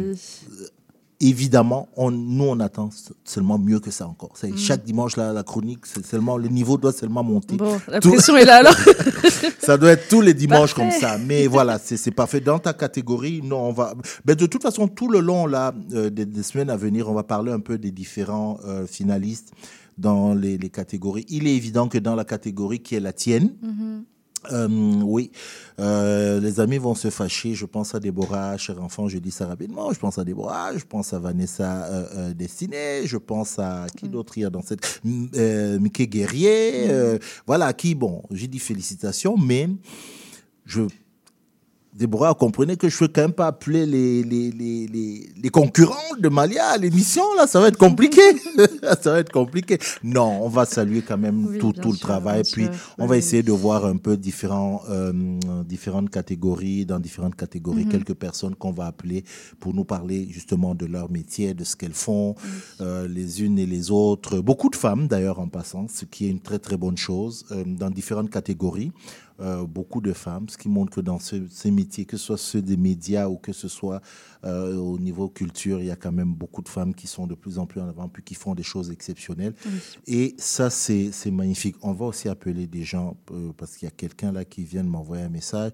On va aussi inviter, oui, des gens de- du mois de l'histoire des Noirs. C'est tout le mois de février, c'est pas fini. On va en parler, ne vous inquiétez pas. Léo, il est 16h, c'est la deuxième heure qu'on va entamer. On fait, on fait une pause et puis on se, on se reparle après. Vous cherchez une activité ludique et rassembleuse? Inscrivez le Bingo Radio de CIBL à votre agenda. Chaque semaine, courez la chance de gagner 3500 dollars en prix. Invitez vos amis et jouez avec nous tous les dimanches dès 13h. Pour participer, procurez-vous les cartes de jeu du bingo de CIBL dans un point de vente près de chez vous. Pour trouver des lieux, visitez notre site web au cibl1015.com sous l'onglet Bingo Radio de CIBL. À dimanche prochain et bonne chance! Les générations se parlent à Trait d'Union. Je suis Louise Curodo et je vous invite à vous joindre à nous tous les vendredis à 14h sur les ondes de CIBL 101,5. Je m'appelle Charlie Mulot. Je fais du conte, j'en mets en scène et surtout, j'aime beaucoup en écouter. Tous les vendredis à 20h, je vous donne rendez-vous pour la cabane à contes. Chaque semaine, j'inviterai une conteuse ou un conteur pour parler avec moi de leur pratique et pour vous raconter une histoire.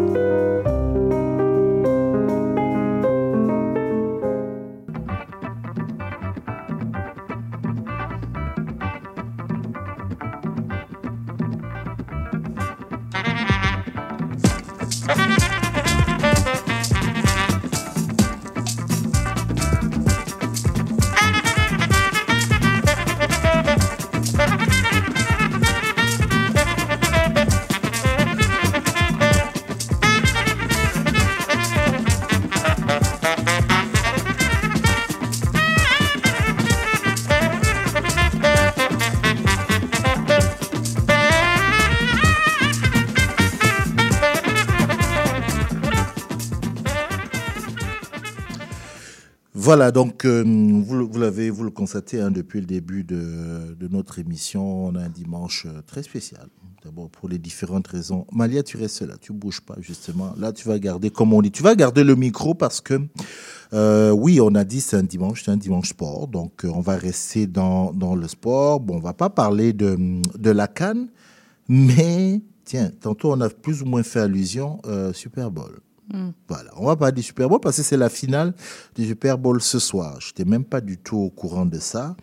Euh, mais je- j'en ai entendu parler, mais d'une autre façon. Je sais même pas quelles sont les équipes qui sont en finale, mais ça, c'est pas important. Pourquoi? Parce que, non, mais c'est vrai, c'est l'événement le plus. Aujourd'hui, là, c'est les ailes de poulet, on en a vendu, du, du- du- des pop-corn, on en a vendu, tout ce qu'on veut, on en a vendu. C'est l'événement aujourd'hui, là, aux États-Unis. Tout s'est arrêté parce que il y a Exact. cet événement.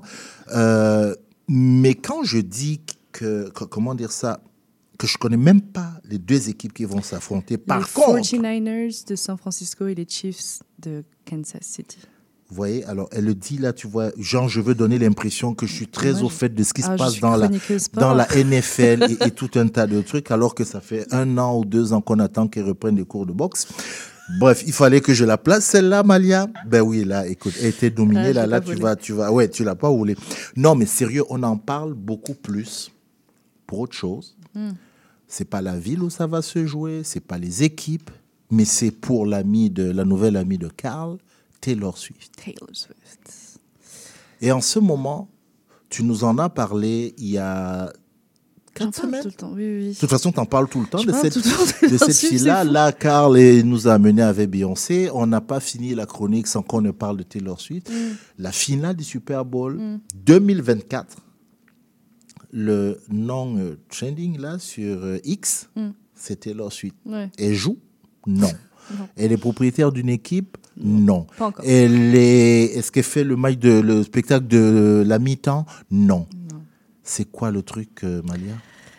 Et je, je- je peux vous faire effectivement un, un petit topo de ce qui se passe en ce moment entre la, la Ligue nationale de football et euh, la chanteuse. La NFL. La NFL, Ouais. exactement. Et euh, la, la chanteuse Taylor Swift que l'on voit partout. Alors, je vous vois rouler des yeux et vous dire Mais ah, on va encore parler d'elle. Est-ce que tu pourrais pas faire ces chroniques sur autre chose? Et écoutez, j'aimerais. J'aimerais vraiment. Mais je vous garantis que même dans cette autre chose, Taylor Swift sera là. Parce que on assiste en ce moment à presque une, une domination mondiale, tout domaine confondu. Je peux, je peux juste interrompre. Oui. Reste dans ta chronique. Je peux même te confirmer qu'elle est là. Elle est là. Elle est arrivée. Elle est arrivée. Et tu sais qui le dit? Non. C'est Léo qui nous dit qu'elle est arrivée. voilà, la domination est même ici, Voilà. dans le studio. La NFL vient de confirmer qu'elle est là.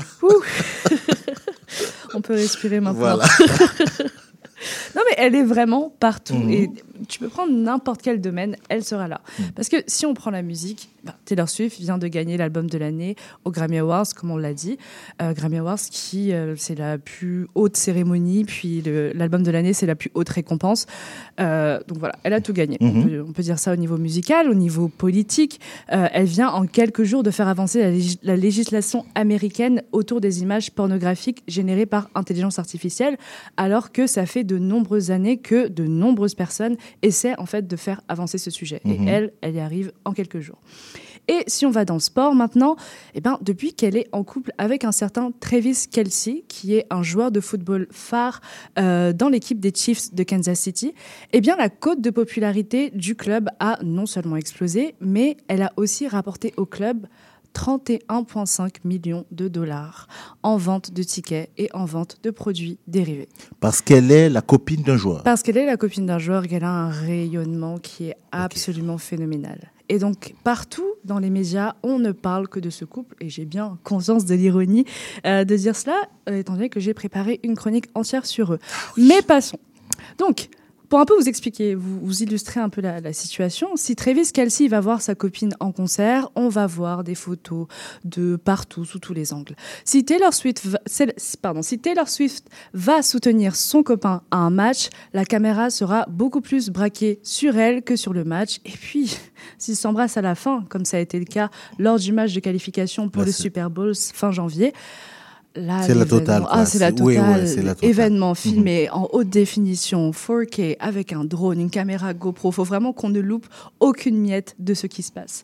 Tant et si bien que Fox News et One- Woman Health ont engagé des expertes en langage corporel pour analyser ce moment, ce baiser et savoir à quel degré d'intimité et de bonheur le couple se situe. Oh là là. Donc, oui. On en est là. Euh, Non, mais ce, ce n'est pas fini parce que maintenant que les euh, Chiefs de Kansas City se sont qualifiés, eh ben, les paris vont de bon train pour le Super Bowl d'aujourd'hui. Enfin, vous me direz, euh, comme à chaque grand match sportif, parce qu'il y aura toujours des fans qui mettront de l'argent sur tel score, sur telle équipe gagnante, sur euh, telle action sur le terrain. Mais la petite particularité de cette année, c'est que les paris ne sont pas juste sportifs cette Mhm. fois-ci. Non, non, non. Les gens parient aussi sur la probabilité que Travis Kelsey demande en mariage Taylor Swift sur le terrain. Oh oui, car- ah oui, mais pendant la finale. On aime un bon spectacle. On aime un bon spectacle. Mhm. Sur aussi la couleur des vêtements de Taylor Swift, peut-être qu'elle sera euh, accordée à la couleur des Chiefs euh, de Kansas City. Qui sait? Les gens ont mis de l'argent dessus. Le nombre de fois où elle sera montrée à l'écran ou citée dans le micro. La probabilité qu'elle débarque sur scène à la mi-temps, alors que c'est Usher qui est pour la mi-temps, mais qu'elle fasse un petit duo avec, euh, avec Usher, ça, ça aussi, des gens On ont parie là-dessus aussi Des gens ont parié là-dessus, donc les possibilités de paris sont absolument infinies en ce moment. Et les fans de football sont énervés. Pourquoi? Bah, parce qu'ils voient en Taylor Swift euh, quelqu'un en fait qui prend d'assaut la compétition et qui vient l'éclipser derrière son immense popularité. Et ça les frustre, ça les énerve. Ils ont l'impression que depuis qu'elle est dans le tableau, eh ben, sa présence vient trivialiser l'événement et le transformer en une énième date de tournée pour l'un de ses gigantesques concerts, euh, plutôt que en la finale de compétition euh, sportive la plus populaire et la plus regardée aux États-Unis. Sauf que ce qu'on oublie, c'est que le Super Bowl, qu'on le veuille ou non, ça a toujours été un événement sportif, euh, autant un événement sportif qu'un événement de divertissement. La preuve en est qu'il y a un entracte musical de divertissement qui est prévu au milieu du match et un entracte pour lequel euh, des chanteuses et des chanteurs comme Beyoncé, J-Lo, Lady Gaga, Justin Timberlake et aujourd'hui Usher se battent pour avoir. Donc vraiment, ils veulent monter sur scène parce que si tu es sur scène pour le halftime, donc pour euh, le, euh, l'entracte du Super Bowl, tu es sur scène devant les États-Unis entiers parce que tout le monde regarde ce- ce- cet événement tout Mhm. simplement. Et je vais même aller plus loin en disant que c'est par ces entractes musicaux que le Super Bowl est le plus connu à l'international. Et je, vais même faire une confession qui va en choquer plus d'un et qui, non, n'est pas, Cyril, le fait que je sois retournée à mes cours de boxe. Mais pendant longtemps, j'ai cru que le Super Bowl était juste un grand concert dans un stade. Je ne que- suis pas surpris. Oui, hein. personne n'est surpris. de Malia, là, Oui, je suis non. pas sûr. Ce serait surprenant d'être surpris. Je suis pas surpris. C'est ça. Et jusque maintenant, je sais que, d'ailleurs, je ne suis pas seule dans, dans cette, euh, dans, dans- dans ce- ce- cette croyance, Mhm. mais je sais que beaucoup considèrent ironiquement le match de Super Bowl comme l'entracte sportif pour De- le véritable le concert, véritable concert, que tout le monde est venu Ouais. voir. Et puis, il y aurait aussi à citer les publicités Pepsi qui sont toujours très attendues pendant le Super Bowl. Mhm. Parce qu'elles sont non seulement très élaborées, mais tout le monde sait que la célébrité qui sera sélectionnée pour être dans cette publicité cette année aura reçu un chèque suffisamment grand pour que elle et trois autres membres de sa famille vivent sans travailler pour le restant de leur jour. Donc ce sont tous ces éléments qui rendent à mes yeux absurde en fait l'outrage autour du Super Bowl que Taylor Swift aurait supposément transformé en un événement cheap de divertissement, alors que le Super Bowl, encore une fois, est un divertissement en lui-même. Mhm. D'ailleurs, qu'est-ce qu'un sport sans divertissement périphérique? Parce que quelquefois, c'est ce qui se passe en dehors du terrain qui vient apporter une grille de lecture un peu plus piquante dans le match. Parce que si on revient au soccer, le temps d'un exemple très très rapide.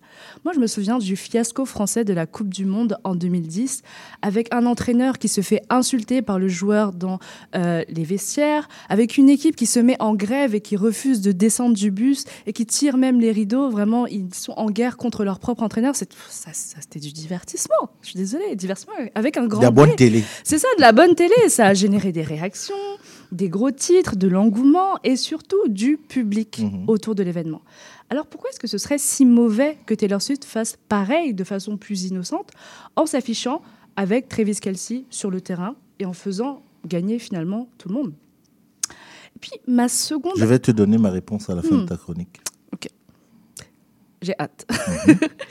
Et puis ma seconde euh, incompréhension, elle se trouve plutôt au niveau des gens qui se plaignent que Taylor Swift soit une distraction qui éloigne les personnes qui souhaiteraient réellement s'intéresser au football.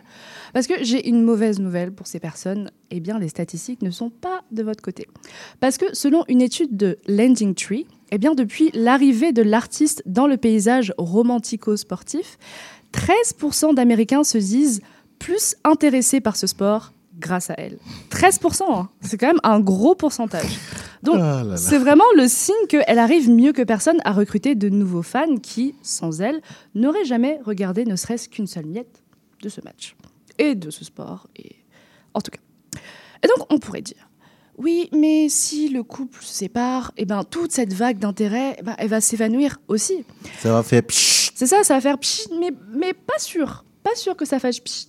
Parce que, souvenez-vous de sport, d'événements, d'activités, de métiers auxquels vous vous êtes intéressé, non pas de vous-même, mais parce que quelqu'un que vous appréciez ou que vous admiriez, ou que vous aimiez, s'y intéressait.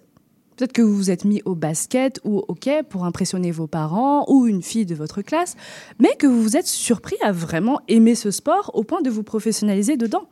Donc, ce que je veux dire ici, c'est que à bien regarder cette situation, Taylor Swift n'aurait peut-être pas pu être une meilleure porte d'entrée et un meilleur pont entre deux publics et deux mondes qui ne se seraient pas côtoyés sinon.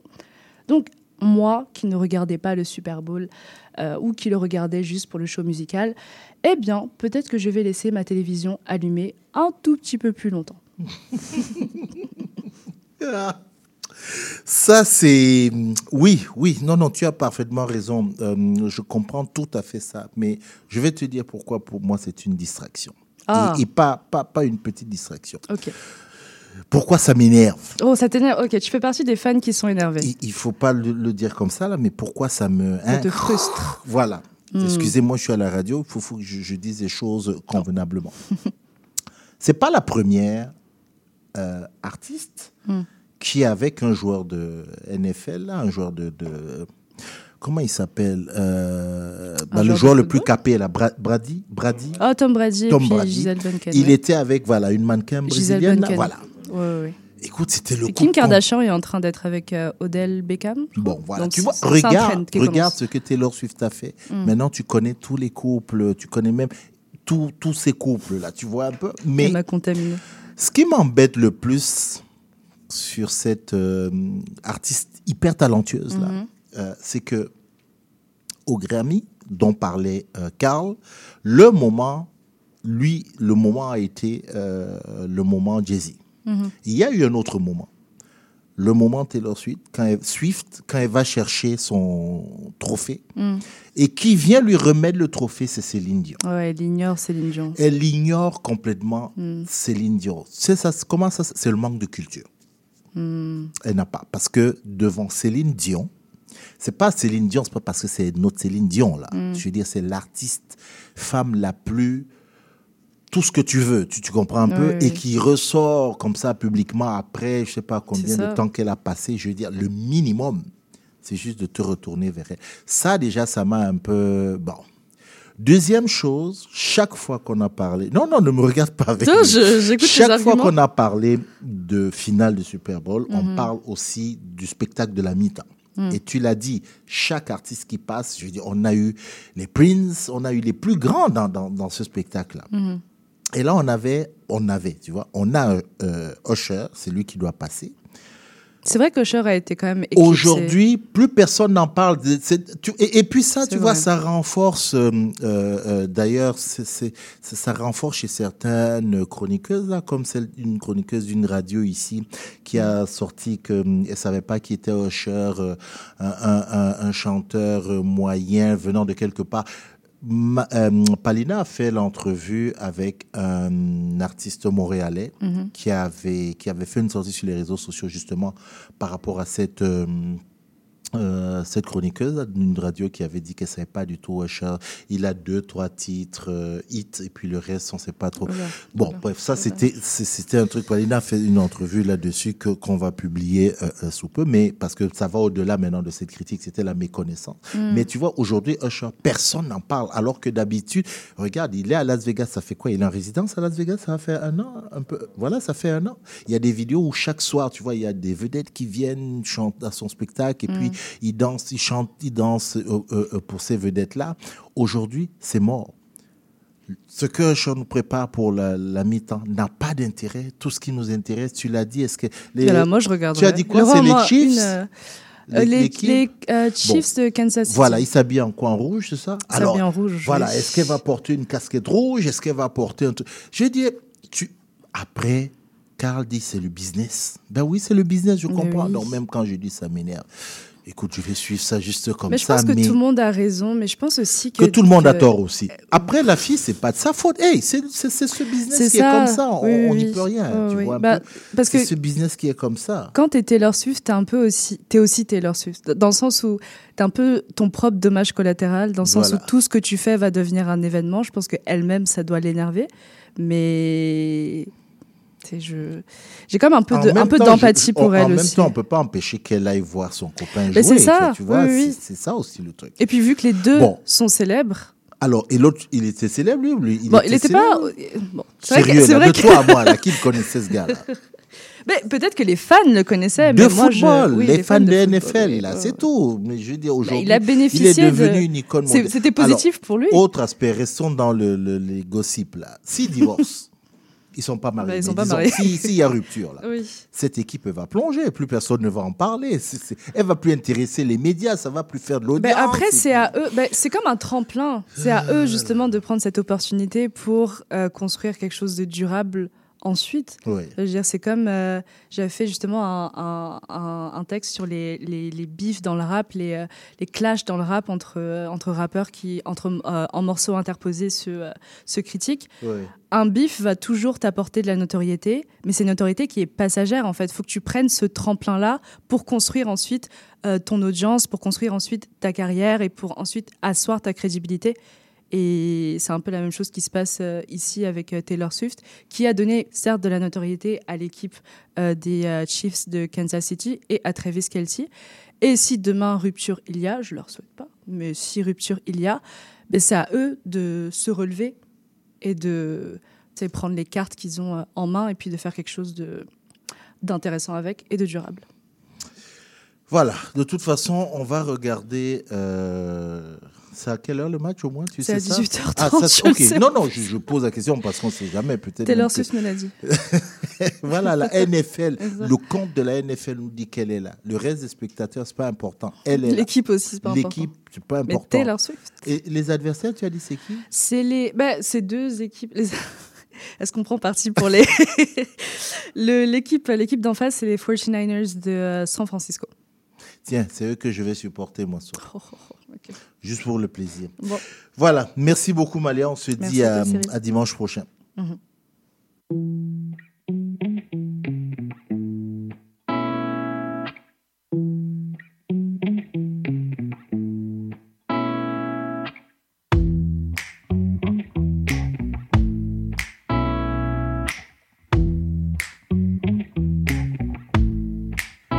Well, time will help us underline chapters. Now I can't help but see the line you're ever after. No, no, I've no desire to carry on all by my lonesome. I'm just a black stone on the road when all is said and done. That's the way it goes. But what about the way you held my hand? The way our fingers seem to lock so perfectly. The way I felt at ease in your silence. Don't tell me all the dreamy nights were just a dream.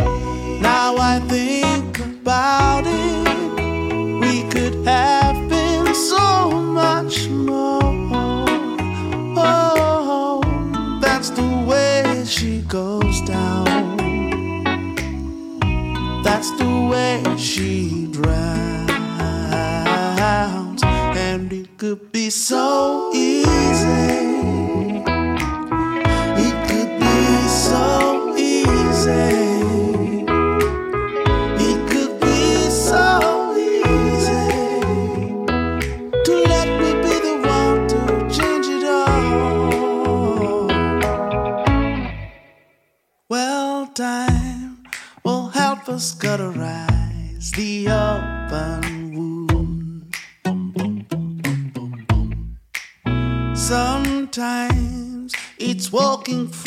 Fire that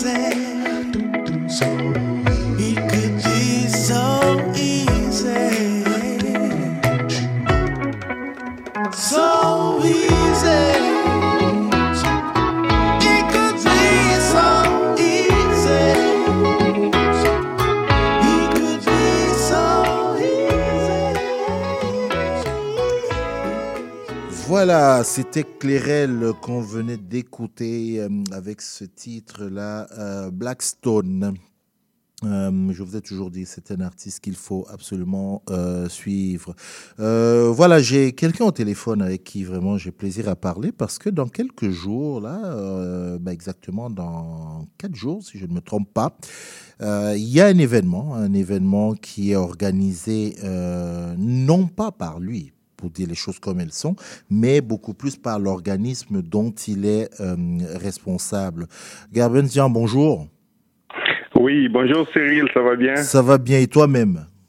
Oui, ça va bien, merci. Alors, j'ai dit que, euh, bon, quand je dis, je le dis évidemment volontairement, en disant que c'est pas un événement organisé par toi-même, mais plus par l'organisme. On parle de mon nouveau Bercail. Exact. Voilà, mon nouveau Bercail qui organise un événement euh, le jeudi, euh, jeudi 15, avril, euh, 15 février, pardon, c'est dans quelques, dans quelques jours. Cet événement aura lieu au hum, 1020, c'est à la Caisse des Jardins, hein, 1020, là, de la rue du marché central. Exact, oui, oui. dis- dis- Dis-nous un peu quelques mots sur euh, mon nouveau Bercail. C'est quoi comme organisme? Quelle est sa mission? En fait, mon nouveau Bercail, c'est un organisme qui accompagne les nouveaux arrivants dans, dans leurs 18 premiers mois de leur installation. Puis euh, nous, qu'est-ce qu'on fait? On sait que c'est un problème, c'est un enjeu quand les gens, les, les gens arrivent, puis euh, pour trouver un logement, trouver une école, trouver une garderie, trouver tout. Nous, on travaille avec près de 40 partenaires sur euh, deux territoires, Saint-Laurent et Côte-des-Neiges. Puis euh, là, on les réfère vers les, les ressources disponibles, peu importe les besoins qu'ils ont. Puis euh, normalement, nous, euh, ce qu'on fait aussi, on donne euh, tous les items que les gens ont besoin pour leur maison, parce qu'on sait que au départ, pour partir du bon pied, on a besoin euh, d'une aide substantielle, comme on dit. Et j'aime répéter, c'est euh, le coup de pouce initial qui fait démarrer le moteur de l'installation et l'intégration des nouveaux arrivants à Montréal, au Québec. Mhm. et, et comment vous les, j'ai envie de dire quoi Comment vous les sélectionnez ces nouveaux arrivants là Ou alors c'est eux qui viennent directement à vous? Comment ça se passe? Oui, ben en fait, on travaille avec, comme je dis, on travaille avec près de 40 partenaires et il y a des partenaires qui nous réfèrent directement euh, les nouveaux arrivants, à peine arrivés les, les premières semaines. Puis, euh, on travaille aussi avec le Centre de financement du Grand Montréal, le 211. Puis, euh, c'est eux aussi qui nous envoient les gens. Mhm. Mon nouveau Bercail existe depuis combien de temps, Garbens? Oh ben, ça va faire exactement euh, 10 ans. Ok. Ça fait 9 ans l'année prochaine. On va célébrer en grande pompe notre dixième anniversaire, puis euh, ça a été créé en 2015. Mhm. Alors là, l'événement de jeudi, euh, jeudi 15 février, je, je l'ai dit, euh, c'est une levée de fonds, c'est bien ça, hein? Euh, oui, oui, c'est une soirée euh, bénéfice pour euh, pour euh, nous aider à et aller de l'avant parce que c'est c'est vraiment dispendieux le service qu'on fait parce qu'il faut pas oublier il y a toute une logistique derrière euh, le travail, le transport des biens parce que nous quand je parle d'items, je parle de meubles, de matelas, de lits, de tout ce que les gens ont besoin pour meubler leur euh, maison et prendre soin de leur euh, petite famille une fois arrivés au Québec. Par exemple, on travaille avec la Maison Bleue, Maison Bleue de Côte-des-Neiges. Oui. Étant donné que eux, ils font déjà euh, l'évaluation psychosociale euh, des gens, euh, des, ben, disons, leurs bénéficiaires, puis euh, ils nous en appellent avec des besoins spécifiques. Bon, cette famille a besoin de ci et ça. Des fois, c'est c'est des, des lits pour bébés, des fois, c'est euh, c'est des berceaux, des fois, c'est des sièges auto, des choses comme ça. Puis euh, nous, on regarde les besoins, étant donné que la- la- l'évaluation a été déjà faite, nous, on répond rapidement aux besoins, selon nos disponibilités, bien entendu. Oui, est-ce que rapidement, est-ce que tu as une idée de, du nombre, par exemple, de familles? Je, prends par exemple 2023. On- je sais qu'on est sorti de la pandémie, donc 2022-2023. Est-ce qu'on a une idée un peu du nombre de, familles que vous avez pu, euh, avec, euh, auxquelles vous êtes venus en aide? Ah ben oui, ben oui. Parce que l'année euh, dernière, 2023, on a desservi à peu près 50 familles euh, dans le besoin, mais la demande a été euh, triple ou quadruplée. Mais on a pu euh, desservir euh, 50 familles, que ce soit des étudiants ou euh, des, des, des familles sur les territoires de Saint-Laurent et Côte, et Côte-des-Neiges. Puis non seulement et la, le besoin, pas le besoin, mais le, la prise en charge qu'on fait à ces familles-là, mais le référencement aussi, c'en est, c'en est une autre. Alors, on a, on a touché à peu près 10 000 personnes euh, l'année dernière. Puis, avec Desjardins, euh, on a fait aussi l'éducation financière. On a pu référer certaines personnes qui avaient des besoins. C'est juste pour éviter que les gens s'endettent rapidement une fois arrivés au pays. Mhm. Quel est le plus gros euh, besoin, Gerbens, que les gens, euh, vos, alors je ne sais pas si je dois les appeler, votre clientèle, voilà, on va dire ça comme ça. Quel est le plus grand besoin euh, que, cette clientèle a aujourd'hui? Ben, c'est pas nouveau quand quand tu dis euh, Cyril aujourd'hui le besoin n'est pas nouveau, c'est un ancien besoin. Par exemple, quand la personne arrive, si on prend le- les directives du gouvernement, du ministère de l'immigration, on dit ben pour euh, vivre dans les six prochains mois au Canada, vous avez besoin de 10 000 dollars. Quand vous êtes dans votre pays et puis vous dites ok, je me prépare là, j'ai besoin au moins 10 000 dollars. Mais une fois arrivé sur place, les gens euh, vite rendu compte que 10 000 dollars, ben ça ça ne va pas arriver va vite, bien oui. loin là. Parce que si on prend déjà le loyer, au deux, en- si on dit ben 700 dollars, je dis, euh, je suis très positif là, 700, mais 900 dollars là, on va rester euh, euh, dans dans les dans dans la réalité. Puis euh, ça te donne six mois seulement pour le loyer et tu dois déjà et, et te nourrir. Et si tu viens avec une famille, les enfants doivent aller à l'école. Si euh, vous allez retourner aux études, des choses comme ça, ben 10 000 dollars, ça passe vite. Puis euh, meubler une maison, c'est pas la priorité. Des fois, les gens dorment par terre parce qu'ils font, ils veulent faire de l'économie pour au moins avoir le premier emploi qu'on ne sait pas à quel moment ça va arriver. Tu vois le besoin? Alors le besoin est criant quand les gens arrivent, ils ont un logement. Alors c'est là que mon nouveau Beccaire embarque. On dit, ben nous, on a trouvé une maison, on a trouvé un appartement. Comment on peut faire pour les enfants, pour euh, avoir au moins un cocon familial pour euh, soit passer l'hiver ou l'été, peu importe euh, la période de l'année. Tout à fait. Alors, je rappelle que c'est le 15 février. Les gens peuvent se procurer euh, les tickets sur euh, Eventbrite. Eventbrite. Voilà, euh, il suffit d'aller sur Eventbrite ou encore d'aller directement, si pour Eventbrite c'est plus compliqué, c'est d'aller sur les- euh, la page de mon nouveau Bercail, que ce soit sur Facebook ou sur euh, LinkedIn, on vous trouve facilement. Et là, il y a les liens pour se procurer euh, le ticket qui est à quoi? Pour 40 dollars. Exact, exact. Et une, une chose que je voulais ajouter, Cyril, si vous permettez, c'est que mon nouveau Bercail a vraiment besoin de, de soutien du public parce que depuis, euh, on n'a pas de, de, de, de fonds récurrents pour la mission. On fonctionne avec des petits dons et puis euh, euh, des, des fonds non récurrents. Et, et la, la demande, ou du moins nos besoins sont énormes parce qu'il ne faut pas oublier la logistique, entreposage et transport, main-d'œuvre et bénévoles pour transporter. Des fois, toutes les, tous les organismes, ils ont délaissé cette partie-là parce que c'est trop demandant en termes de logistique. Alors, nous, on a pris ça, mais on a besoin d'aide. On a besoin de vous. Tout à fait. On a essayé, nous, de- de- d'en parler, donc vraiment que les gens aillent. Et puis, euh, sur la page, il y a, il y a tout ce qu'il faut comme euh, information. Merci encore, Garben Jean, merci. Et puis, je rappelle, donc, c'est le 15 février euh, à la Caisse des Jardins du marché central. Allez sur la page Facebook de mon nouveau Bercail, il y a toutes les informations. Eh bien, merci beaucoup et puis euh, bon mois de l'histoire des Noirs. Merci beaucoup, Garben Jean. Merci beaucoup, qui est le directeur général et fondateur de euh, mon nouveau Bercail. Vous cherchez une activité ludique et rassembleuse? Inscrivez le Bingo Radio de CIBL à votre agenda. Chaque semaine, courez la chance de gagner 3500 dollars en prix. Invitez vos amis et jouez avec nous tous les dimanches dès 13h. Pour participer, procurez-vous les cartes de jeu du bingo de CIBL dans un point de vente près de chez vous. Pour trouver les lieux, visitez notre site web au cibl1015.com sous l'onglet Bingo Radio de CIBL. À dimanche prochain et bonne chance! Vous êtes locataire et avez décidé de déménager? Assurez-vous d'avoir signé un nouveau bail avant de résilier votre bail actuel. N'attendez pas. Commencez votre recherche de logement dès maintenant. De plus, si vous êtes à faible revenu, vous pourriez recevoir jusqu'à 170 dollars par mois pour vous aider à payer votre loyer grâce au programme Allocation Logement.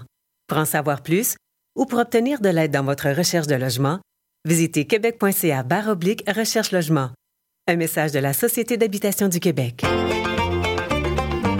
Chaque dimanche dès 17h, c'est votre rendez-vous trad qui commence avec l'affaire et l'entrade. Des classiques, des nouveautés, tout ce qui a forgé et qui fait l'univers de la musique traditionnelle québécoise d'hier et d'aujourd'hui. L'affaire est dans le le dimanche de 17h à CIBL. Voilà, euh, actualité. Actualité politique, actualité en Afrique, vous le savez, au Sénégal, euh, les élections présidentielles devaient se tenir le 25 février, euh, soit dans quelques, quoi, dans moins de deux semaines. Et il y a eu un report, un report de ces, euh, de ces élections sur décision du chef de l'État, bon, avec euh, évidemment ses députés à l'Assemblée nationale. Genre, quand je dis c'est chef de l'État, je parle ici de euh, Macky Sall, voilà, qui, qui a décidé que voilà, il fallait reporter. Donc, il y a eu déjà de nombreuses manifestations. Ça a été une désapprobation totale parce que les gens n'ont pas compris. Évidemment, beaucoup comprennent que c'est sa façon à lui d'une certaine, qu'on le veuille ou pas, c'est sa façon à lui de conserver, euh, de conserver un peu le, pouvoir. Et, ça, le, en parler, c'est pas juste pour faire le focus sur le Sénégal, mais c'est de vous faire comprendre que en ce moment, il y a certaines dynamiques dans certains États africains qui, qui, font voilà, il y, a- un certain nombre de choses. Rappelez-vous, je pense que c'était au mois de septembre, euh, on avait eu euh, Aziz Fall, euh, politologue, on avait eu le politologue Aziz Fall, et on s'intéressait un peu à ce qui se passait dans toute la région Afrique de l'Ouest, ces pays, Niger, Burkina, euh, dont vous savez d'ailleurs qu'ils viennent de quitter la CDAO. La première question, je voudrais vous faire réentendre cette entrevue-là, un extrait du moins de cette entrevue-là, pour vous donner quand même le contexte, un peu comme avec notre invité précédent, qui disait euh, qu'il ne faut pas juste rester sur l'événement, il faut, il faut vraiment mettre tout ça en contexte. Je voudrais revenir avec, euh, avec vous, vous faire écouter cet extrait. La première question que je lui posais, c'est un peu de savoir ce qui se passait dans toute cette région de l'Afrique de l'Ouest. Bon, c'est sûr qu'il y a une sorte de conjonction euh, qui donne une impression d'épidémie, mais vous auriez pu aussi parler de d'autres situations euh, au Soudan, euh, des crises euh, libyennes. Mais c'est clair qu'il y a principalement l'épuisement du dispositif néocolonial de croissance, c'est-à-dire le mode instauré par les indépendances négociées de la France. Dans tous les pays que vous avez cités, il y a eu des recurrences de coups d'État. Tous, ces pays ont eu plusieurs tentatives de coups d'État, certains qui ont réussi, d'autres euh, qui ont échoué. Ils ont, pour certains, à l'exception du Gabon, euh, eu des intermèdes militaires prolongés.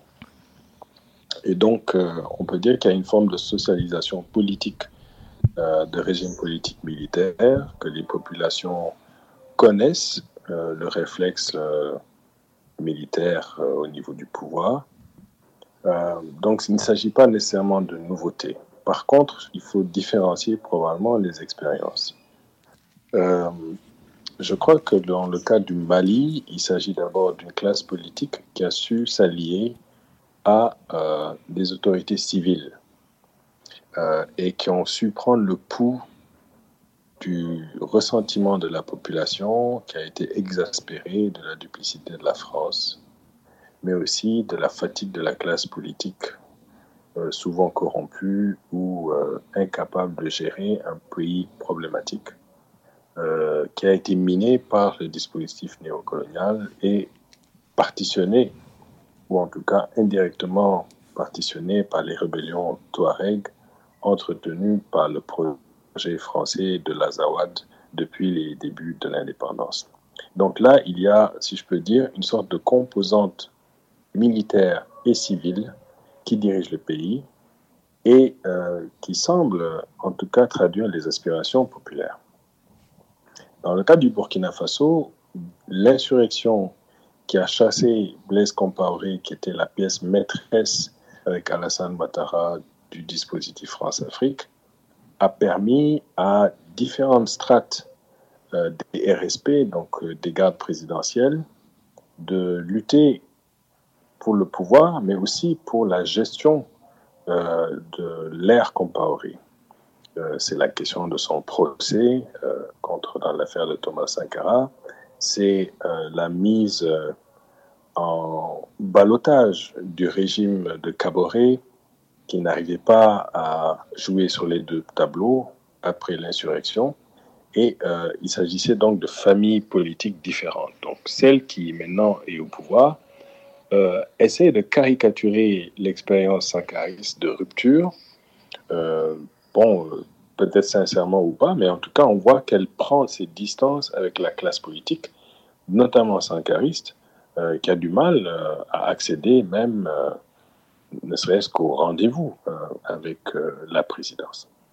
Donc, euh, il s'agit d'un régime militaire qui, dans les deux cas, ont utilisé la question djihadiste. Et je rappelle à vos auditeurs et auditrices que il y a une douzaine d'années, nous avions déjà sonné l'alarme sur euh, cette géopolitique du chaos, de ce que j'appelais le Sahelistan, en termes un peu caricatural, mais qui faisait partie de la stratégie des néocons américains euh, de rendre cette zone ingouvernable en soutenant des nébuleuses djihadistes. Et euh, il y a eu une perte de contrôle de ce mouvement, euh, notamment parce que les forces de l'OTAN, de l'AFRICOM et les intérêts français se sont retrouvés à jouer avec une sorte de boîte de Pandore pour empêcher l'exploitation par les autres puissances intermédiaires, la Chine, l'Inde, etc., avec les ouvertures et les libéralisations. Donc c'est pour expliquer que vraiment, c'est des pays qui étaient déjà à la jonction de fin de mode de développement qui vivent euh, cette crise. Euh, L'une des particularités de tous ces régimes-là, c'est qu'ils ont été formés justement par euh, les gens de l'Africom. Dans les quatre pays, euh, ces, états-majors ont subi la formation militaire. Maintenant, c'est un concours de circonstances, mais il se trouve que nos armées sont mises sous tutelle par le dispositif de l'AFRICOM et de l'OTAN. Et donc, est-ce que c'est un hasard ou pas? En tout cas, la politique américaine, il va falloir la regarder à la loupe dans ces quatre pays. Et donc, dans le cas euh, de la Guinée, c'était aussi un pouvoir en usure. L'ancien Conté, euh, qui a dirigé pendant euh, longtemps, euh, a sinistré le pays. Alpha Condé, malgré les promesses de démocratisation et de développement, n'a pas parvenu à faire surgir euh, vraiment un sursaut de développement. Et donc, euh, c'est encore des légionnaires, euh, d'ailleurs cette fois-ci dans le cas pro-français, qui ont renversé son régime et qui euh, ont instauré un, un- un dis- un dispositif qui a besoin de ce, cet élan de complicité, euh, on peut appeler une complicité kaki. Et lorsque euh, on arrive à la quatrième composante, c'est-à-dire le cas du Niger, là c'est encore beaucoup plus complexe puisque Issoufou a réussi à mettre euh, en selle est-ce que c'était un scénario à la Poutine Medvedev euh, Bazoum qui ethniquement était rejeté par certaines composantes de la société mais accepté par le dispositif français avait su négocier avec euh, certains éléments de la nébuleuse djihadiste une sorte de trêve et une défense molle euh, pour repousser euh, les éléments. Et donc, on- l'argument qu'il s'agissait de le renverser parce qu'il il échouait dans la guerre contre les djihadistes n'était pas un argument euh, solvable, mais c'est celui qui avait été utilisé dans les deux pays voisins. Et donc, euh, il est intéressant de voir que la Guinée, elle, ne peut pas se prévaloir de ce discours, que le Nigeria se prévaut du discours de la, la guerre euh, contre les djihadistes pour pouvoir justifier la présence, mais aussi le népotisme, la corruption, etc. Donc, on s'est retrouvé avec euh, un régime qui euh, aussi va avoir une allégeance kaki. Il faut bien reconnaître que si ces quatre pays-là euh, se mettaient ensemble aujourd'hui, euh, par exemple dans un processus d'intégration accéléré, euh, il faudrait bien reconnaître que, en tout cas pour les panafricains, il va s'agir d'une accélération du processus d'intégration et la CDAO, la, question de la monnaie avec le franc CFA, la question vraiment d'un accès à la mer à un pays qui devient à ce moment tout aussi viable que le Nigeria pourrait accélérer le processus en tout cas panafricain d'intégration. Maintenant, ce serait un peu dommage que ça passe par des militaires pour le faire, mais objectivement, ils peuvent se retrouver dans cette situation, d'autant plus que les autres pays voisins, principalement les deux ténors de la France-Afrique, euh, le Sénégal et la Côte d'Ivoire, eux-mêmes, sont dans une situation extrêmement fragile, vu la crise de la France elle-même, vu aussi l'épuisement des pouvoirs euh, à la tête de l'État. Euh, et la façon par laquelle leurs oppositions sont euh, plus ou moins malmenées ou baillées. Hmm. Aziz Fall, il y a un pays qui revient, il y a une constante, une ligne rouge euh, quand on parle de, de, de ces différents pays-là où il y a eu les coups d'État, c'est la France. On a vu, et, et là vous parlez de cette jeunesse aujourd'hui qu'on voit de plus en plus sortir avec des pancartes pour dire à bas la France. Euh, on, voit par exemple le, le- au Mali où on a exigé le retrait euh, des troupes françaises. Euh, le Niger, je, je- si je ne me trompe pas, il y a quelques jours a demandé que l'ambassadeur français quitte le pays. Le rejet de la France, comment, comment est-ce que c'est une utopie ou vous, vous pensez qu'il est réel? Non, non, c'est un sentiment très partagé. En tout cas, c'est le rejet d'une certaine politique. Est-ce que c'est la France elle-même C'est tout le symbole que ça représente? Vous savez, quand ici au Sénégal, euh, des gens s'en prennent euh, à Total, euh, il ne reste plus de 4 à 5% de la France dans Total, les stations d'essence. Mais bon, c'est c'est le symbole.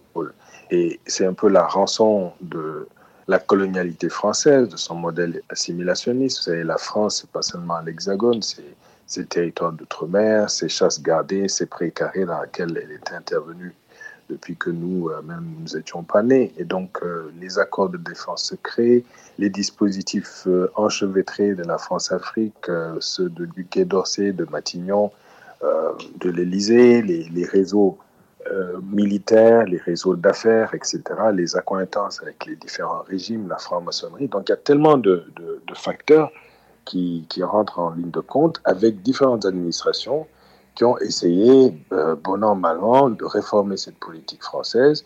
Et c'est clair que Sarkozy n'est pas Hollande, Hollande n'est pas Macron, mais après tout, euh, tous ces régimes-là ont fonctionné sur des formes de duplicité où les intérêts français euh, prédominants primaient à tout prix.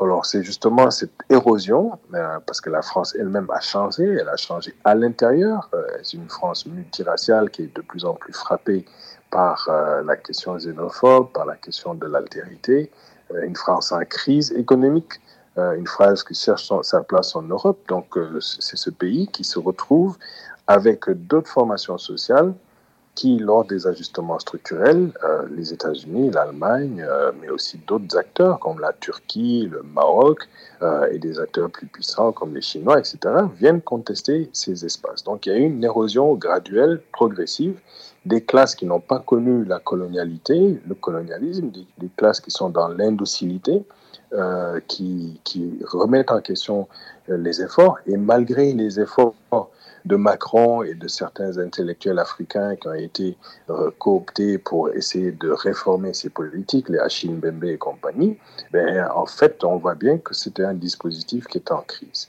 Et donc, euh, il faut par contre faire bien attention aux gesticulations de certains activistes qui ne comprennent pas la lisibilité et bien faire attention aussi à ceux qui sont en fait euh, qui luttent en réalité dans une bataille d'arrière-garde, qui en veulent à la laïcité, qui en veulent à la République, qui veulent instaurer des systèmes euh, djihadistes ou obscurantistes religieux ou pentecôtistes et qui, qui voient effectivement la France comme étant l'obstacle puisque avec eux il y a tout un cortège d'intellectuels, etc., etc. Donc il y a une crise d'occidentalisation dans le monde. Alors le paradoxe de l'occidentalisation, c'est que euh, voici un système qui est en déclin, mais où les peuples du monde continuent à, euh, par son hégémonie, à limiter, à, vouloir son système de liberté, ce système d'individualiste, etc. Mais en même temps, ce système est en déclin. La francophonie elle-même, certains en France, les gens parlent l'anglais de plus en plus là. Donc, vous voyez, c'est ce mélange-là qui, bon, là, je fais un peu de l'âne, mais en fait, vous voyez, c'est ce mélange euh, où on, peut difficilement dire les priorités, où les, les, les réseaux d'affaires perdent du terrain, parfois les ports, les aéroports, les BTP, euh, face à d'autres acteurs. Et donc, c'est ce mélange euh, qui est actuellement euh, en ébullition et, qui vient des errements de la politique française principalement. Les, principaux responsables sont les, intérêts militaro-stratégiques et économiques de la France qui ont été, comment dire en anglais, greed, qui ont, été extrêmement cupides, hypocrites et qui aujourd'hui euh, doivent changer sous peine de perdre à plus grande échelle. Mmh. Donc euh, c'est ce procès qui est fait, qui est fait en Algérie, qui est fait à Madagascar, qui est fait dans l'Afrique centrale, euh, qui est fait euh, par des pays comme le Rwanda, avec lequel la France a fait des yeux doux. Euh, et donc, c'est la question de la monnaie et, et, et, toute la dépendance financière sur la centralisation du surplus. C'est tous ces enjeux-là qui se conjuguent et que les jeunes qui, comprennent par indignation et frustration devant cette Europe qui se ferme, devant cette, France qui leur miroite toujours euh, l'archipel de prospérité et qui se ferme. Et donc, c'est un peu ces revanches de boomerang de générations qui n'ont pas connu l'histoire qui, euh, qui est en train de s'éveiller. Voilà, c'était donc Aziz Fall, politologue. Je rappelle encore que nous avons eu au mois de, de septembre pour vous donner un peu un contexte de tout ce qui se passe euh, en Afrique de, de, de l'Ouest. Donc suivez toujours, je sais que la situation au Sénégal, bah, elle reste une situation euh, dynamique, donc il faut la suivre, continuer à la suivre. On termine notre émission, euh, un dernier coucou à... Alex, Alex, est-ce que ce que nous voyons, c'est ce que nous voyons? Ah, ce que nous voyons là, on appelle ça un retournement de situation. La, la Côte d'Ivoire mène 2-1, ils ont continué à jouer, et puis le Nigeria était dans la, dans la gestion, et puis la gestion n'a pas, n'a pas fonctionné. Dès la 67 minutes, les, le gardien a essayé de gagner du temps, et puis là, la Côte d'Ivoire a continué à jouer, et puis a marqué deux buts euh, très beaux. Donc euh, ça continue comme ça. Et, et, et, on est quasiment à la fin du match là, Alex. On est dans, on, oui, on est dans les arrêts de jeu là. J'imagine que le stade est complètement en ébullition. le, sta- le stade est totalement en ébullition. On voit Didier Drogba en train de danser, en train de crier, de sauter. Donc, euh, non, c'est, non, on sent que les émotions sont au summum. Elles sont au summum. Merci beaucoup, Alex. Je te laisse vivre la- la- les dernières secondes de ce match-là. Et puis, de toute façon, euh, dimanche prochain, euh, on fait notre euh, séance bilan complet de, de la Cannes. hein. Exactement, Voilà. il y aura beaucoup de choses à dire. Beaucoup de choses à dire. Merci beaucoup, Alex. On se voit dimanche Merci prochain. beaucoup, Cyril. Ouais, à Au bientôt. revoir. Voilà. Et voilà, c'est sur cette note-là, la Côte d'Ivoire qui gagne sa canne. Ça, c'est, c'est magnifique pour eux, vraiment très heureux pour les, les, les Ivoiriennes, les Ivoiriens. Et comme on dit chez nous, oh, on va plus respirer là, on va plus respirer. Je vous dis, on va plus respirer avec les Ivoiriens. C'est fou, c'est fou, c'est fou. Merci, merci, merci à vous tous. Euh, merci Malia, merci Karl. Oui, c'est ça. Voilà, vous étiez déjà, ils ont déjà rangé, fermé leurs ordi. Je vous dis, j'ai une équipe complètement, ils sont pas avec moi du tout. C'était déjà fermé. Merci à tous les deux. Et puis, on dit Merci, aussi Léo. merci. Merci à, à, hum, Patrick Mbeko, pardon, qui était notre invité. Merci à Garben Jean. Euh, et puis, on se donne rendez-vous dimanche prochain. Vous restez à l'écoute des programmes de CIBL. Bonne semaine. Prenez soin de vous. Merci, Léo.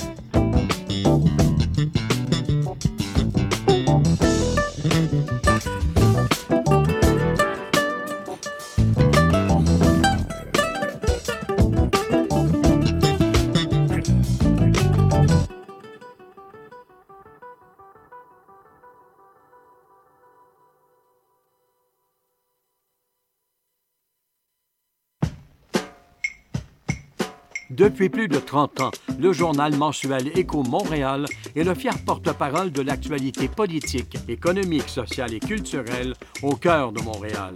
Distribué gratuitement et rejoignant 200 000 lecteurs, Écho Montréal est aussi un véhicule publicitaire polyvalent en répondant efficacement aux besoins de différents annonceurs, comme dans l'immobilier ou tout simplement pour y afficher avis publics ou services professionnels.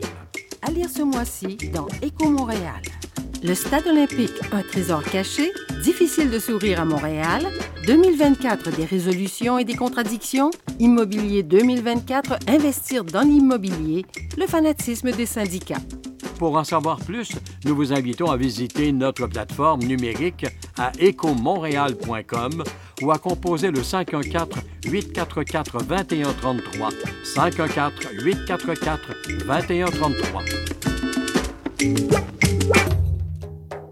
Trésor d'Orient est un programme musical artistique animé par Sami Hilal sur les ondes de CIBL 101.5 FM Montréal.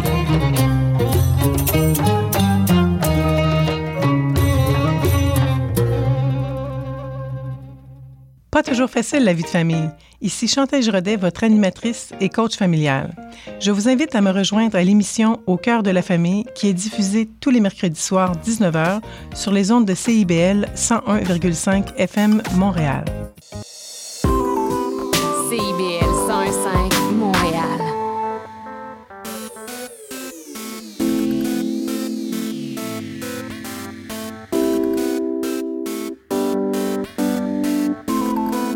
CIBL 101.5 Montréal.